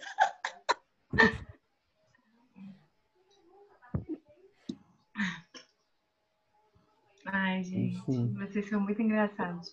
Mas eu, eu tava conversando, resumindo antes, eu vinha conversando sobre isso com o Thiago. A gente é preguiçoso e não escreve notas, né? Mas aí eu já vou falando, né? Que a gente estava é. falando exatamente sobre isso. Alex, não pode contar que a gente não escreve nota. A gente que fala que a gente não escreve. Não pode fazer. Ah. Mas ele fala que o, o SEI anda escrevendo notas pelas pessoas. Eu ouvi falar disso. É. Não, eu tô sabendo também. Mas eh, se quem quer que seja o SEI que anda escrevendo nota em meu nome, pode continuar. Não é de elogio, não. Pode ser não para constar que eu escrevi o que eu não escrevi. Mas, enfim, a gente estava falando sobre isso, sobre essas dimensões, né, que, que atravessam as nossas vidas pessoais, né? Enfim, a gente está fazendo análise de conjuntura histórica, tentando dar conta do que está acontecendo no nosso. A gente também está nessa, né? Não sei vocês, mas eu estou em quarentena, passando por uma pandemia, cheio das aflições né? Igual tá geral aí, né? Isso não quer dizer que a gente também não tenha sofrimento psíquico, tem sofrimento psíquico. A questão é que eu não. É, enfim, aqui pelo menos a gente não acredita em terapia de grupo, né? Mas isso não quer dizer que também esse espaço não seja um espaço no qual a gente fale sobre as nossas questões, né? que ele não suscite né, um posicionamento que passa por dar corpo a isso, né? Eu acho que é mais fácil, eu estava falando isso com o Thiago, que isso é uma coisa que me deixa puta, mas é uma coisa com a qual eu tenho que lidar, que é fácil de ver quando a gente fala de corpos marcados, né? Socialmente, como aqueles que não participam do status quo. Então é mais fácil ver isso num corpo como o meu, que é marcado como mulher né? E sou eu ficando puta por causa da brincadeira do headphone, que tinha identificação com certo fora de lugar, né? Que, enfim, eu, eu não sou gamer. Né? Se eu fosse gamer, talvez fosse um objeto dentro, no, no seu devido lugar. Mas é uma identificação com, com um objeto fora de lugar, porque foi uma contingência que fez com que eu utilizasse um headphone, que isso vire uma identificação e que a partir dessa identificação, né, sem lidar, né, sem pensar com relação à forma como a sociedade se organiza e as mulheres são tratadas de, daquilo que elas utilizam como adereço, como adorno, são avaliadas toda vez que elas aparecem. Então, por exemplo, para mim seria muito melhor que fosse um podcast, porque eu jamais teria que ficar aparecendo e ninguém teria que, que se perguntar se eu tô maquiada ou não tô maquiada, se tô bonita, se eu não tô bonita, né? Se eu sou gorda, se eu sou magra, se eu sou preta, se eu sou branca, né? Mas quando tem um objeto fora de lugar, ninguém se questiona sobre isso e acaba caindo, né, sem querer também, numa brincadeira que é muito parecida com a avaliação que se faz com relação às mulheres. Que não é o conteúdo daquilo que elas dizem, mas é como elas se apresentam na sua estética. Isso não quer dizer, ah, foi intencional, os meninos são machistas. Né? Não, mas a cultura é. E, e por um momento, né, as pessoas não se deram conta, porque a, a, a indiferença tem limite. E esses limites não somos nós que produzimos. A indiferença que o SEI quer, quer produzir tem limite, né? Porque alguma é. coisa que gerou identificação ficou fora de lugar. Por que ele e aí caiu... limite? Não entendi. Por que, que a indiferença tem limite, Alex? Porque eu fui criada como menina. Né? Eu fui criada como mulher. Isso quer dizer que eu tinha um espaço até onde eu ia. Isso quer dizer que eu fui avaliada, às vezes, pela forma como me tratava fisicamente. Ninguém falava para você tampa é, é, camisa porque vão mexer com você na rua. Mas para mim falavam, não usa short curto porque vão falar e você não vai poder revidar se você não se arruma, você não ficava, sei lá, vai ter uma festa de casamento na sua família, ninguém te chamava para ficar, né, um mês antes, é, escolhendo roupa, porque você tinha que estar tá extremamente apresentável nos moldes sociais. Você não passava o dia inteiro em festa qualquer das suas amigas, se arrumando num salão, é isso que esperavam que você fizesse. Agora, quando eu dou a minha imagem, a indiferença tem limite, né? Apareço, né? A indiferença tem limite. Tem limite para mim, porque, enfim, né? Eu ainda quero uh, ser aquilo que eu suponho que eu seja, ainda que eu não seja, né? Eu ainda quero me sentir de alguma maneira mulher, né? Porque assim eu fui criada. E não é só isso, né? A indiferença tem limite porque quando você de que não existe diferença entre eu e o Mateus, por exemplo, que era o caso, né? não há diferença entre o Mateus. Mas aí alguma coisa fora do lugar, que era o bendito headphone, né? vira uma diferença que avalia a minha produção, né? que não era uma produção é, estética, eu não estava num concurso de misses, eu estava falando sobre um laço, né? que a gente passou um mês. Né? E aí eu sou avaliada com oito e o Matheus com um, porque eu não estava com o headphone, que era o que se esperava que eu estivesse usando como acessório. E aí fica lugar, por que, que fica fora? Por que a indiferença não acontece? Porque em momento nenhum ninguém faz nenhum comentário sobre qualquer coisa que alguém esteja usando. Você já viu alguma outra reunião em que isso fosse pauta? Olha o fone que o fulano está usando. Olha não sei o quê. Isso não é pauta. Por que que quando né, uma pessoa que é socialmente de uma maneira aparece com um objeto que obviamente enfim, né, teve identificação pelo mundo gay, ou que ficou fora de lugar comigo, que não tem nada de gay, né, isso vira uma forma de avaliação.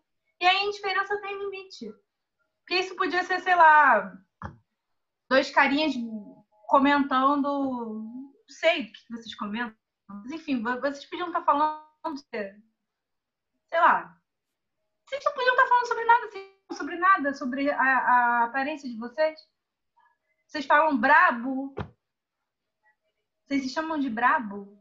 Vocês não falam, ah, mó gatão, lindão, gostosão. Vocês não falam isso. Vocês não fazem avaliação de camisa. Sei, eu chamo, o Adriano tá aqui hoje, eu chamo ele de galão do seio sempre. Ele é. Ele é o galão do seio, infelizmente ele não tá aqui. Imagina o Adriano não vestir né, a camisa de galã do SEI, ninguém vai dar oito para ele, não é o galã do SEI naquele dia, né? Porque, sei lá, ele chegou em casa todo fodido, molhado de suor, porque ele pegou um ônibus. Né? Ele não deixa de ser o galã do SEI e ninguém vai dizer que ele tirou oito numa avaliação. Por isso. E ainda a diferenciação tem limite. Né? Porque eu fui socializada de uma outra maneira. E debate em mim diferente. Será que se fosse o Vitor e o Matheus, isso teria uma toma? Ser o Vitor de, de fone gamer seria engraçado. Seria engraçado, mas será que ele seria avaliado com uma nota diferente da do Matheus, por isso? Será que faria uma nota para o desempenho do Vitor e do Matheus baseado em estar com headphone ou sem headphone? Será que, enfim, essa é a grande questão. A criança tem limite, porque a gente não produz isso sozinho. Ou nesse microgrupinho que é o SEI, né? Eu entrei no SEI com 30 anos. Né? Eu não entrei com SEI com, no SEI com. Né? Avaliação. Essas questões é quê? É, o negócio é se você considera zoação, não sei se zoação, brincadeira, um tipo de avaliação. A questão é por que, que só nas ações isso é avaliável? E por que, que é avaliável não no caráter daquilo que é dito, mas na forma como se apresenta? E não naquilo que a, a forma, não como o que se diz, a estética do bem dizer, digamos, ouvir, mas como com relação à minha aparência. É como se vocês dissessem assim, Vanessa, você tá menos bonita porque você cortou o cabelo. Sabe? Ou você tá menos interessante porque você não tá de fone game. É assim. Isso não tem nada a ver com o conteúdo do debate. E por que, que isso acontece especificamente quando é uma pessoa que não é né, o contingente a, majoritário do ser? Né? Essa é uma questão. Sim. Por que, isso não acontece em outras circunstâncias? Não entendi. E a questão é essa, por que, isso não apareceu antes? O que, que não apareceu Porque não antes? né? tinha. É, é assim, por que, que isso nunca apareceu antes em qualquer outra live, em qualquer outra situação? Porque agora tem um sujeito que é um sujeito diferente no seio. Ainda que se queira produzir uma indiferença.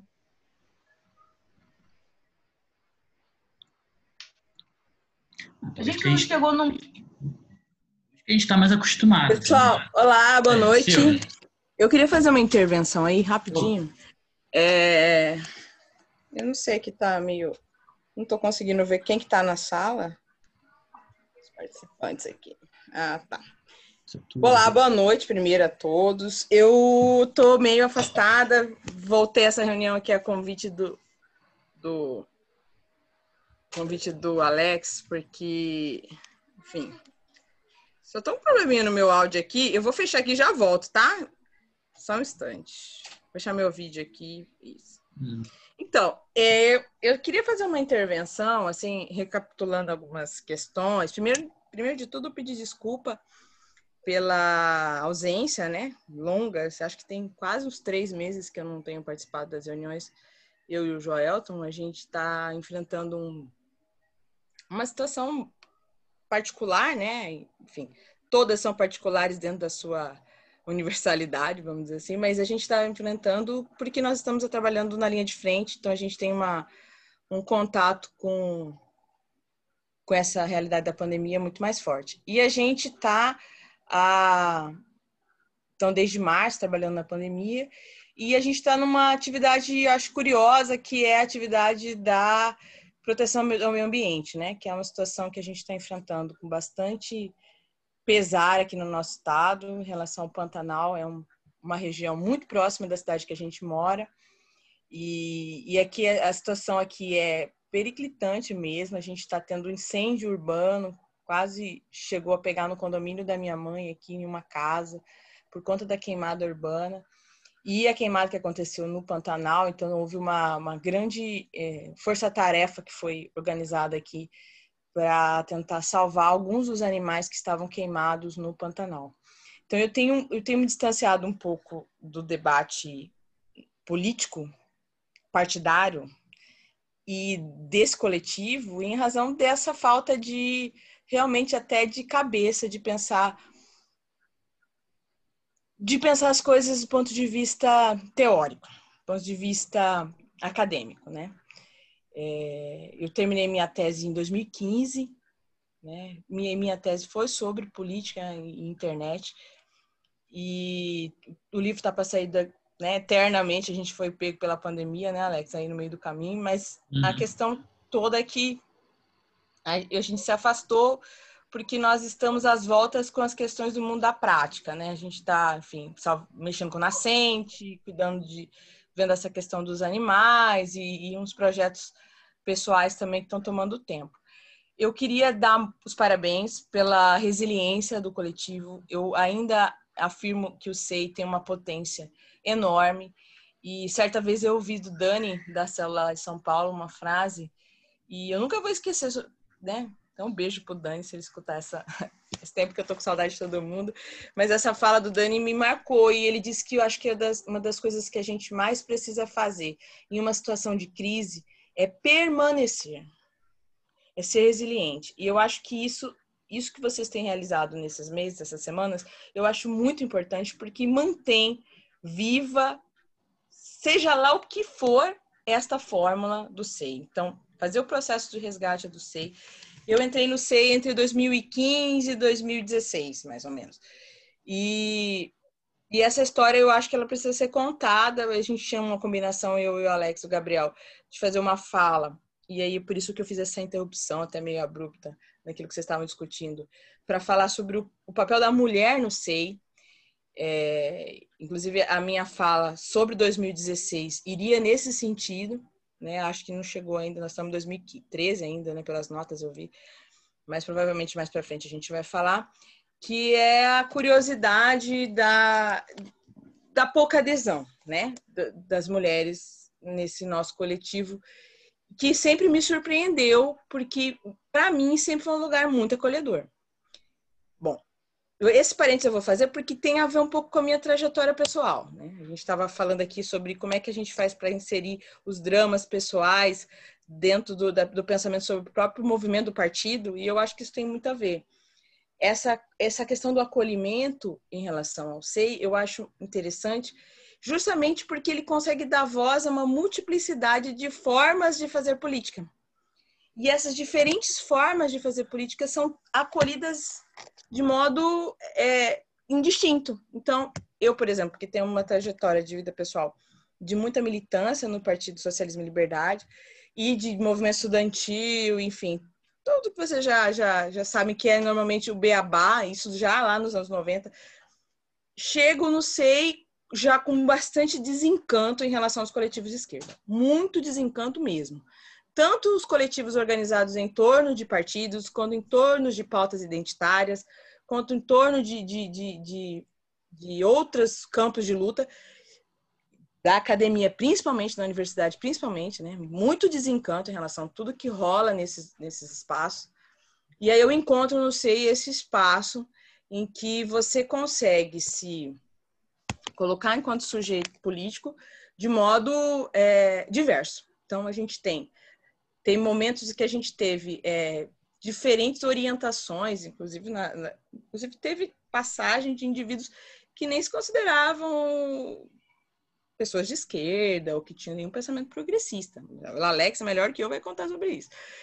E essa pessoa foi bem acolhida, porque era para nós, enquanto experimento coletivo, saber o que, que, passa na cabeça dessa galera. O que uma pessoa que pensa assim vive, como é que ela faz, o que ela pensa da política. E funcionava como experimento. Eu acho extremamente interessante que a gente continue com essa prática, né?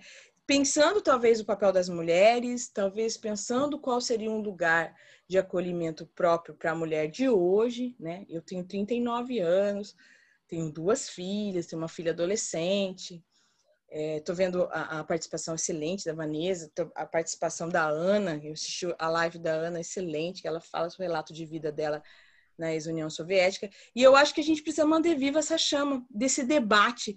Aquilo que nos faz únicos enquanto coletivos de esquerda, e olha que eu tenho até uma certa vivência, é a nossa multiplicidade. Aqui uma nota a gente, inclusive, passou aqui para frente, eu ouvi falar sobre a interpassividade, sobre esse diagnóstico de que você pode é, estar e não estar, sobre qual é a relação que se tem entre aquilo que o coletivo produz e como que está o sofrimento psíquico de cada um, né? Medida, como é que está o sofrimento econômico de cada um e o, isso foi levado para o coletivo. Eu acho fantástico, queria parabenizar vocês, queria que vocês continuassem realmente. Sinto muitíssimo não estar tá podendo fazer mais, estar mais presente, fazer mais contribuições, contribuir com o projeto de outros estudos realmente esse momento de pandemia eu acho que está nos colocando desafios bem novos, desafios inclusive que a gente nunca esperaria assumir, né? E, mas eu me sinto muito feliz de ver como é que está evoluindo o debate e penso que talvez a gente possa contribuir já trazendo um pouco dessa história. Eu acho que a, a, essa galera mais jovem que está se chegando agora é, tem realmente de fato que enfrentar um sofrimento psíquico grandíssimo que é essa, esse governo e tudo que ele está produzindo e causando, que isso realmente provoca um certo desânimo na produção coletiva, desânimo na energia estar tá junto, de produzir. Mas aí, de novo, citando nosso amigo Dani, eu acho que a nossa persistência é a nossa força. Né? Sem quem não tem nada, só tem a sua disciplina. E eu agradeço demais a oportunidade de poder estar com vocês e ver que vocês mantêm essa chama com mais dificuldades, com mais é, é, intempéries. Um, outro dia um pode vir, outro dia outro não pode, enfim, tentando levar as lives adiante. Parabenizo muito a iniciativa de vocês, é o Alex, que é esse guerreiro nosso de sempre, e dizendo que o que vocês precisarem de mim, vocês podem contar. Né? Eu e o Jota estamos aqui, a gente participa desse coletivo de um modo que, inclusive, é considerado, poderia ser considerado pelo pensamento, algum tipo de pensamento feminista, como alguma coisa que não soa legal, que é a ideia da gente sempre parecer juntos nas coisas, mas isso é da ordem da prática. Nós temos uma vivência é, é, política que a gente construiu juntos em 20 anos de relacionamento e, e, e mais é, juntos no trabalho também. Então a gente tem uma vivência de como de como nós estamos na relação àquilo que as mulheres desejam, precisam, buscam no coletivo e aquilo que os homens são e fazem, vamos dizer, nos coletivos. Então, eu acho que esses dois lados é mais fácil para mim ter essa visão. Eu fiquei feliz que a Vanessa falou que o companheiro dela vai entrar aqui também no coletivo. Dá uma visão para nós, enquanto casal, das relações, de como que a mulher se coloca, de como que ela é vista, muito, muito interessante. E eu me sinto assim, para mim o CEI é um lugar de acolhimento, é um lugar assim de são as melhores pessoas na esquerda que eu já conheci, definitivamente estão no CEI. São as mais abertas, as mais queridas. E eu fico muito feliz de poder contar com vocês, de poder ouvir vocês, de estar participando desse coletivo, tá? Eu só queria falar isso, mandar meu, meu beijo, meu abraço para todos aí que estão morrendo de saudade de todo mundo. E a única coisa que eu te peço é marcar Cuiabá. A gente para Cuiabá, assim. Cara, se eu não me engano, eu vi a Silvia esse ano, na casa do Gabriel. Acho que foi esse ano. Eu tô, enfim, já falei para vocês que eu tô avariando, né? Então, é, eu acho que foi esse ano, cara. Ou foi no final do ano passado, mas eu lembro que eles vieram para o Rio. Foi no ano passado. Sim, estiveram aqui. Não, Quando então... vocês estiveram aqui, Silvia? Foi ano passado, né? Sim, a gente foi em janeiro. A gente ah, foi antes falando. é. Eu, não, eu tava lá com eles, eu não lembro. Eu conheci o Vitor, Alex estava lá, Alex. Pô, tá lembrando de nós não? A gente tava lá. Já tá é, que, é que eu não lembro se foi dezembro ou se foi janeiro. Eu também tô variando. A, a Vanessa, querida, nós conhecemos ela no, no churrasquinho, no Sei Churrasco. Então, vocês estão desmemoriado. Sim.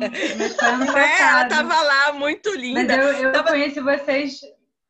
Não, eu conheci vocês ano passado, Silvia. Foi em junho. Né, não junho? Ah, esse ano você não foi? Não, minto, foi em junho, verdade. A Não, em gente janeiro teve vocês só tiveram casa o do Gabriel. Gabriel. E eu fui lá, porque eu moro perto. Mas ninguém foi. Isso mesmo, isso mesmo. Foi assim, eu acho que, que realmente essa questão de, de Cuiabá, a gente precisa agilizar para ver como é que faria. É, só que a gente está começando uma, uma vibe mais eco ecoterrorista aqui. E a gente está Ecoterrorista. mudando, inclusive, nossas muitas coisas que a gente tem pensado, tem escrito, e em razão daquilo que nós estamos vivendo, de aquecimento global, ma- muito na toada daquilo que a gente discutiu no Ciência e Hipótese Comunista, no- o trabalho do, do Daniel Cunha, não sei se vocês se recordam. A gente fez esse, esse, esse, esse evento, foi fortíssimo. O Daniel já vinha trazendo o material que ele trouxe de Boston, aquilo que ele está estudando lá sobre aquecimento global. E assim, a gente hoje parece que o negócio bateu a porta aqui da nossa vida mesmo. É difícil a gente ponderar falando sobre a Austrália, morrer os koalas na Austrália, né? Enfim, é triste, mas não é na tua porta. E o que tá- a gente está vivendo aqui é, é em outra dimensão da, da a coisa de, de fim dos tempos mesmo, assim, de, de não poder sair na rua porque a fumaça está entrando na- no seu olho está ardendo. Então, assim, você não está podendo abrir janela, seu, seu filho adoece sucessivamente porque, por conta da, da, da fumaça. Tá muito grave, né? Acho que, acho que nossa questão climática ela está ganhando proeminência, enquanto aí no Rio talvez esteja acontecendo a questão do aquecimento global e a sua, a sua dinâmica econômica, né? Uhum. Aí o que a gente percebe aqui é que isso não é mais para 30 anos. Já é hoje, é ontem, está acontecendo. A escassez de chuva, a morte dos, dos animais no Pantanal, a quantidade absurda de peixe que foi perdido nesse e de animais, de mamíferos, pássaros, a maior reserva de pássaros do mundo está sendo queimada aqui, viva, eles são queimados vivos. Então, assim, é de uma, de uma atrocidade que tem dificultado nossa produção teórica, porque, assim, trabalhar com isso é muito difícil, né? É muito difícil. E a gente sente muito essa, essa dificuldade, né? Talvez até, Jota tá pensando até em escrever um livro, tá falando sobre isso, sobre essa dificuldade de falar quando esse, esse fato que se esperando para daqui 20, 30 anos bate a porta nesse famigerado 2020, né? Mas é isso, meus fofos. Eu só queria fazer essa ponderação porque eu acho o trabalho que vocês estão realizando de manutenção, de contar essa história do SEI, fantástico. Daqui a uns, adorei daqui a cinco... o, o lance aí do ecoterrorismo. Depois tu fala mais disso aí pra gente. E já pode ficar aqui, né? Eu vou dizer isso em nome dos meus colegas do Sei Convida, que a gente está doido para entrevistar. Vai ser a entrevista mais legal, porque vai ser uma entrevista dupla de casal, não ignorando a dimensão política da vida privada, né? Que era disso que eu falava com o Thiago, né? Tem uma dimensão política nisso, né? Para Silvia e o Joel. Pô, sem sombra de dúvida. Caraca, eu apoio assim, mil por cento.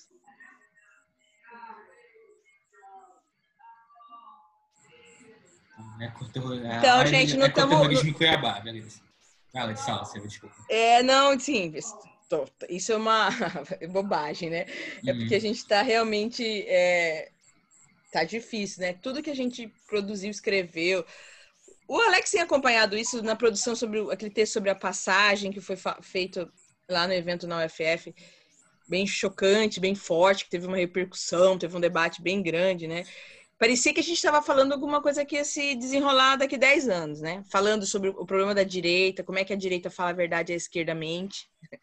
Você, você se recorda dessa provocação que a gente fez? Inclusive, os camaradas nossos, é, enfim, tá organizado em forma de partido e tal, criticou muito essa, essa fala e tal, essa ideia de que, de que o problema da esquerda é que a esquerda traz um futuro todo glamourizado, lindo, maravilhoso, que é mentiroso, e a direita ela fala, bom, vocês vão morrer mesmo, e a morte tá aí, é uma gripezinha, e, e morreu e daí, e as pessoas veem conteúdo de verdade, em todas as mentiras, né? Todas as fake news, todos os, os, os impulsionamentos que eles usam, tem conteúdo de verdade, tem conteúdo que é assim, o horizonte de expectativas nosso está decrescente. Não, não temos como vender, quanto projeto político, nada além do que é a realidade. E a realidade não tem nada promissor no futuro.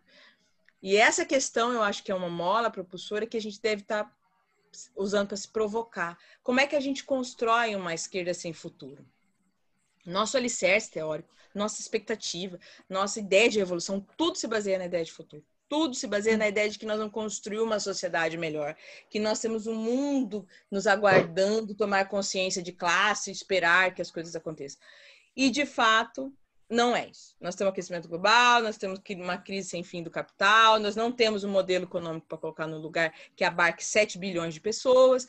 Enfim, todas essas questões que estão no nosso horizonte. E parece, aos olhos dessas pessoas que estão danificadas, que estão semi-formadas, que estão psicamente comprometidas, que isso parece mais verdadeiro do que a esquerda vende, enquanto discurso que eu estou dizendo, né? Vende quanto ideologia, vende quanto discurso político.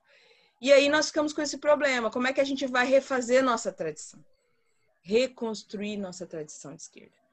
Mas nossa tradição toda é voltada para a ideia de um futuro melhor.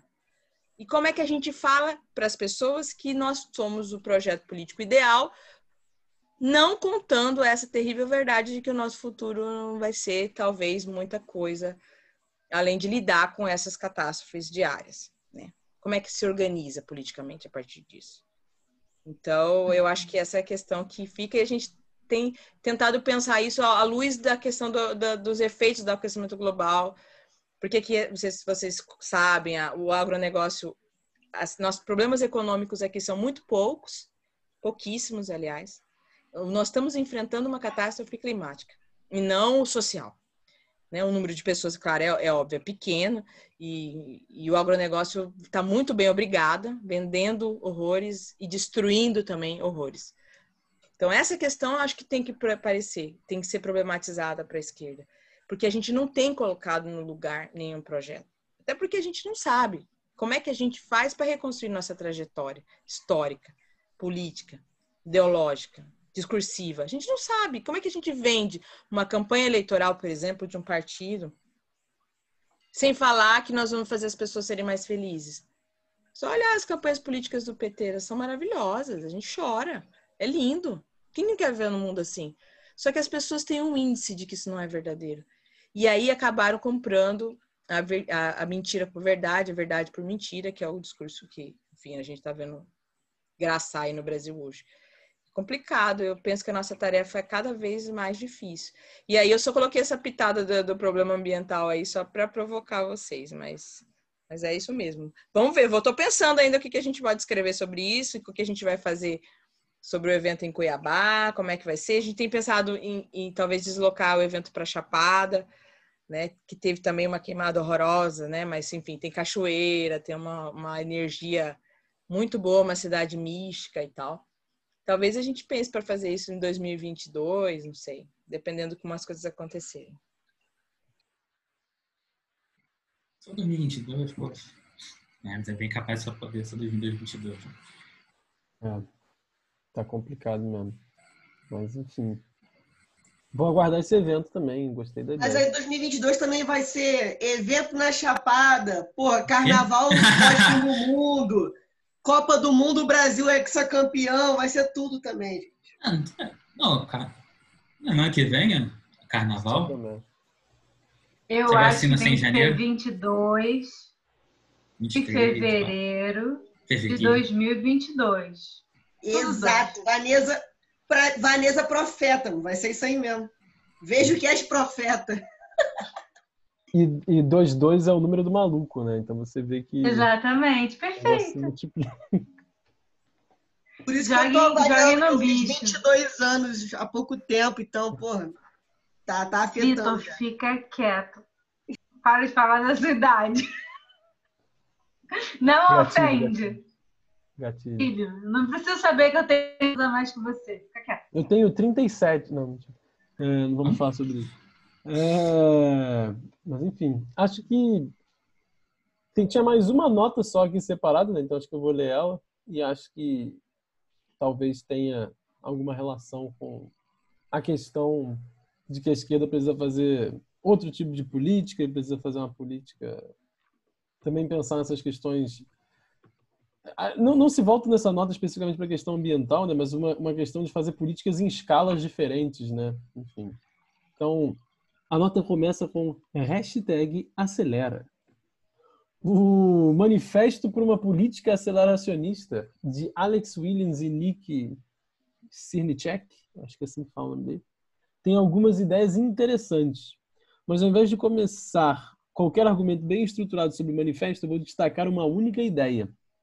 A democracia real implica o objetivo do autocontrole ou automestria coletiva. Acho que automestria é... parece mestre ignorante. É... Referência, spin-off. É... Um trabalho que eles afirmam envolver tanto o plano, plan, como a rede, network.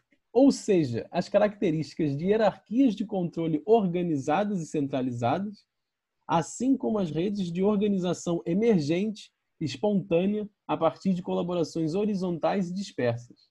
Ao anotar isso, eu obtive por coincidência, talvez, Plan Network ou Planet Work.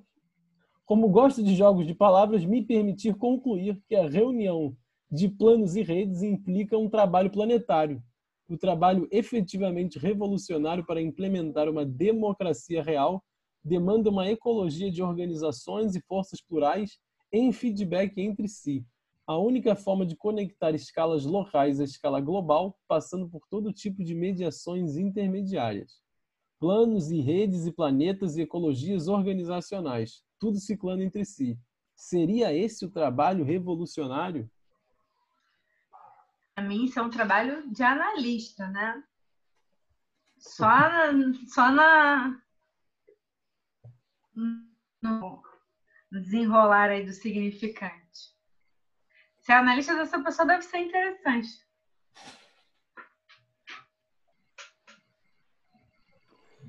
É isso. Pode ser um delírio, pode ser um delírio. Mas eu gostei, eu, eu gosto dessas brincadeiras assim. A gente nem sabe quem foi que escreveu, né?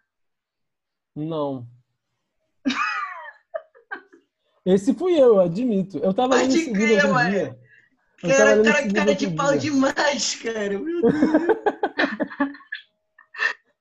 Mas. Eu li a dissertação do cara, ele escreve um pedaço resumido da dissertação dele. A gente Pô, não, eu não, li, eu não li esse livro quando eu tava fazendo a minha dissertação. Eu li Não, mas é, é o seu escrever, é o teu estilo. Ah, isso pode ser. Isso pode ser. Caraca. Mas. Enfim, Acho que ficou É, muito é. interessante. Vale outro sei convida. vale outro ser convida. É, quem sabe. Se eu tivesse uma resposta para a pergunta, isso é um trabalho revolucionário? Mas não sei. Mas eu gostei da, dessa brincadeira aí, porque, cara, sério, foi muito doido, assim, porque eu tava escrevendo, anotando durante o texto, e o cara falou Uhum. play on network, aí eu falei, pô, deixa eu anotar, né? Porque parece que essas são as palavras-chave. Eu escrevi play network. Eu fiquei, caraca, cara, planet, work, que que é isso? Não pode ser coincidência. Planeta Ah. Trabalho. Você tava fumando alguma coisa, cara? Que horror! Mas isso me lembra uma coisa muito interessante. Eu li Fundação do Asimov quando eu tive uma infecção de garganta com mais de 40 graus de febre. Foi incrível. Porque deu uma onda maravilhosa que eu consegui. Não, isso se trata de historiadores, né? Só que, histori- só que historiadores com cálculos, né? Psicohistoriador. Exatamente. Né? Que é o que eu sou hoje, né? Psicanalista e historiador. Então você ficou imaginando cálculos do futuro? Eu sonhei que se eu entregasse a monografia até a data tal, tinha 80% de chance de passar no mestrado. Tinha umas datas específicas. Deu certo, eu passei no mestrado. É isso, Eu fiz é. como. Mas a questão não é essa. A questão é que você está falando do planeta trabalho, né? Ao contrário desse Verdade. jogo aí. Aquele dia que você sonhou com que eu ia puxar as pessoas para reunião sem, a, sem, sem elas querem, sem elas têm autorização delas ao futuro? Alex, para de ficar falando dos meus sonhos por aí. É você que falou. Exatamente, mas para de repetir. Não, sim, mas eu sonhei, Alex, que você, você, você invadia, eu entendo, você invadiu com a porcaria da reunião, falava, Alex, tô trabalhando. Eu gostei, gostei disso, né? Ixi, o negócio vai cair de novo. Mas. Ih, rapaz. Eu nem sei. Vamos a gente voltar? volta? Sei. A gente volta pra, pra dar tchau? Volta pra encerrar, pelo menos, né? Encerrar dignamente, dignamente, tá. Vou, vou fechar fazer. a do de novo aqui.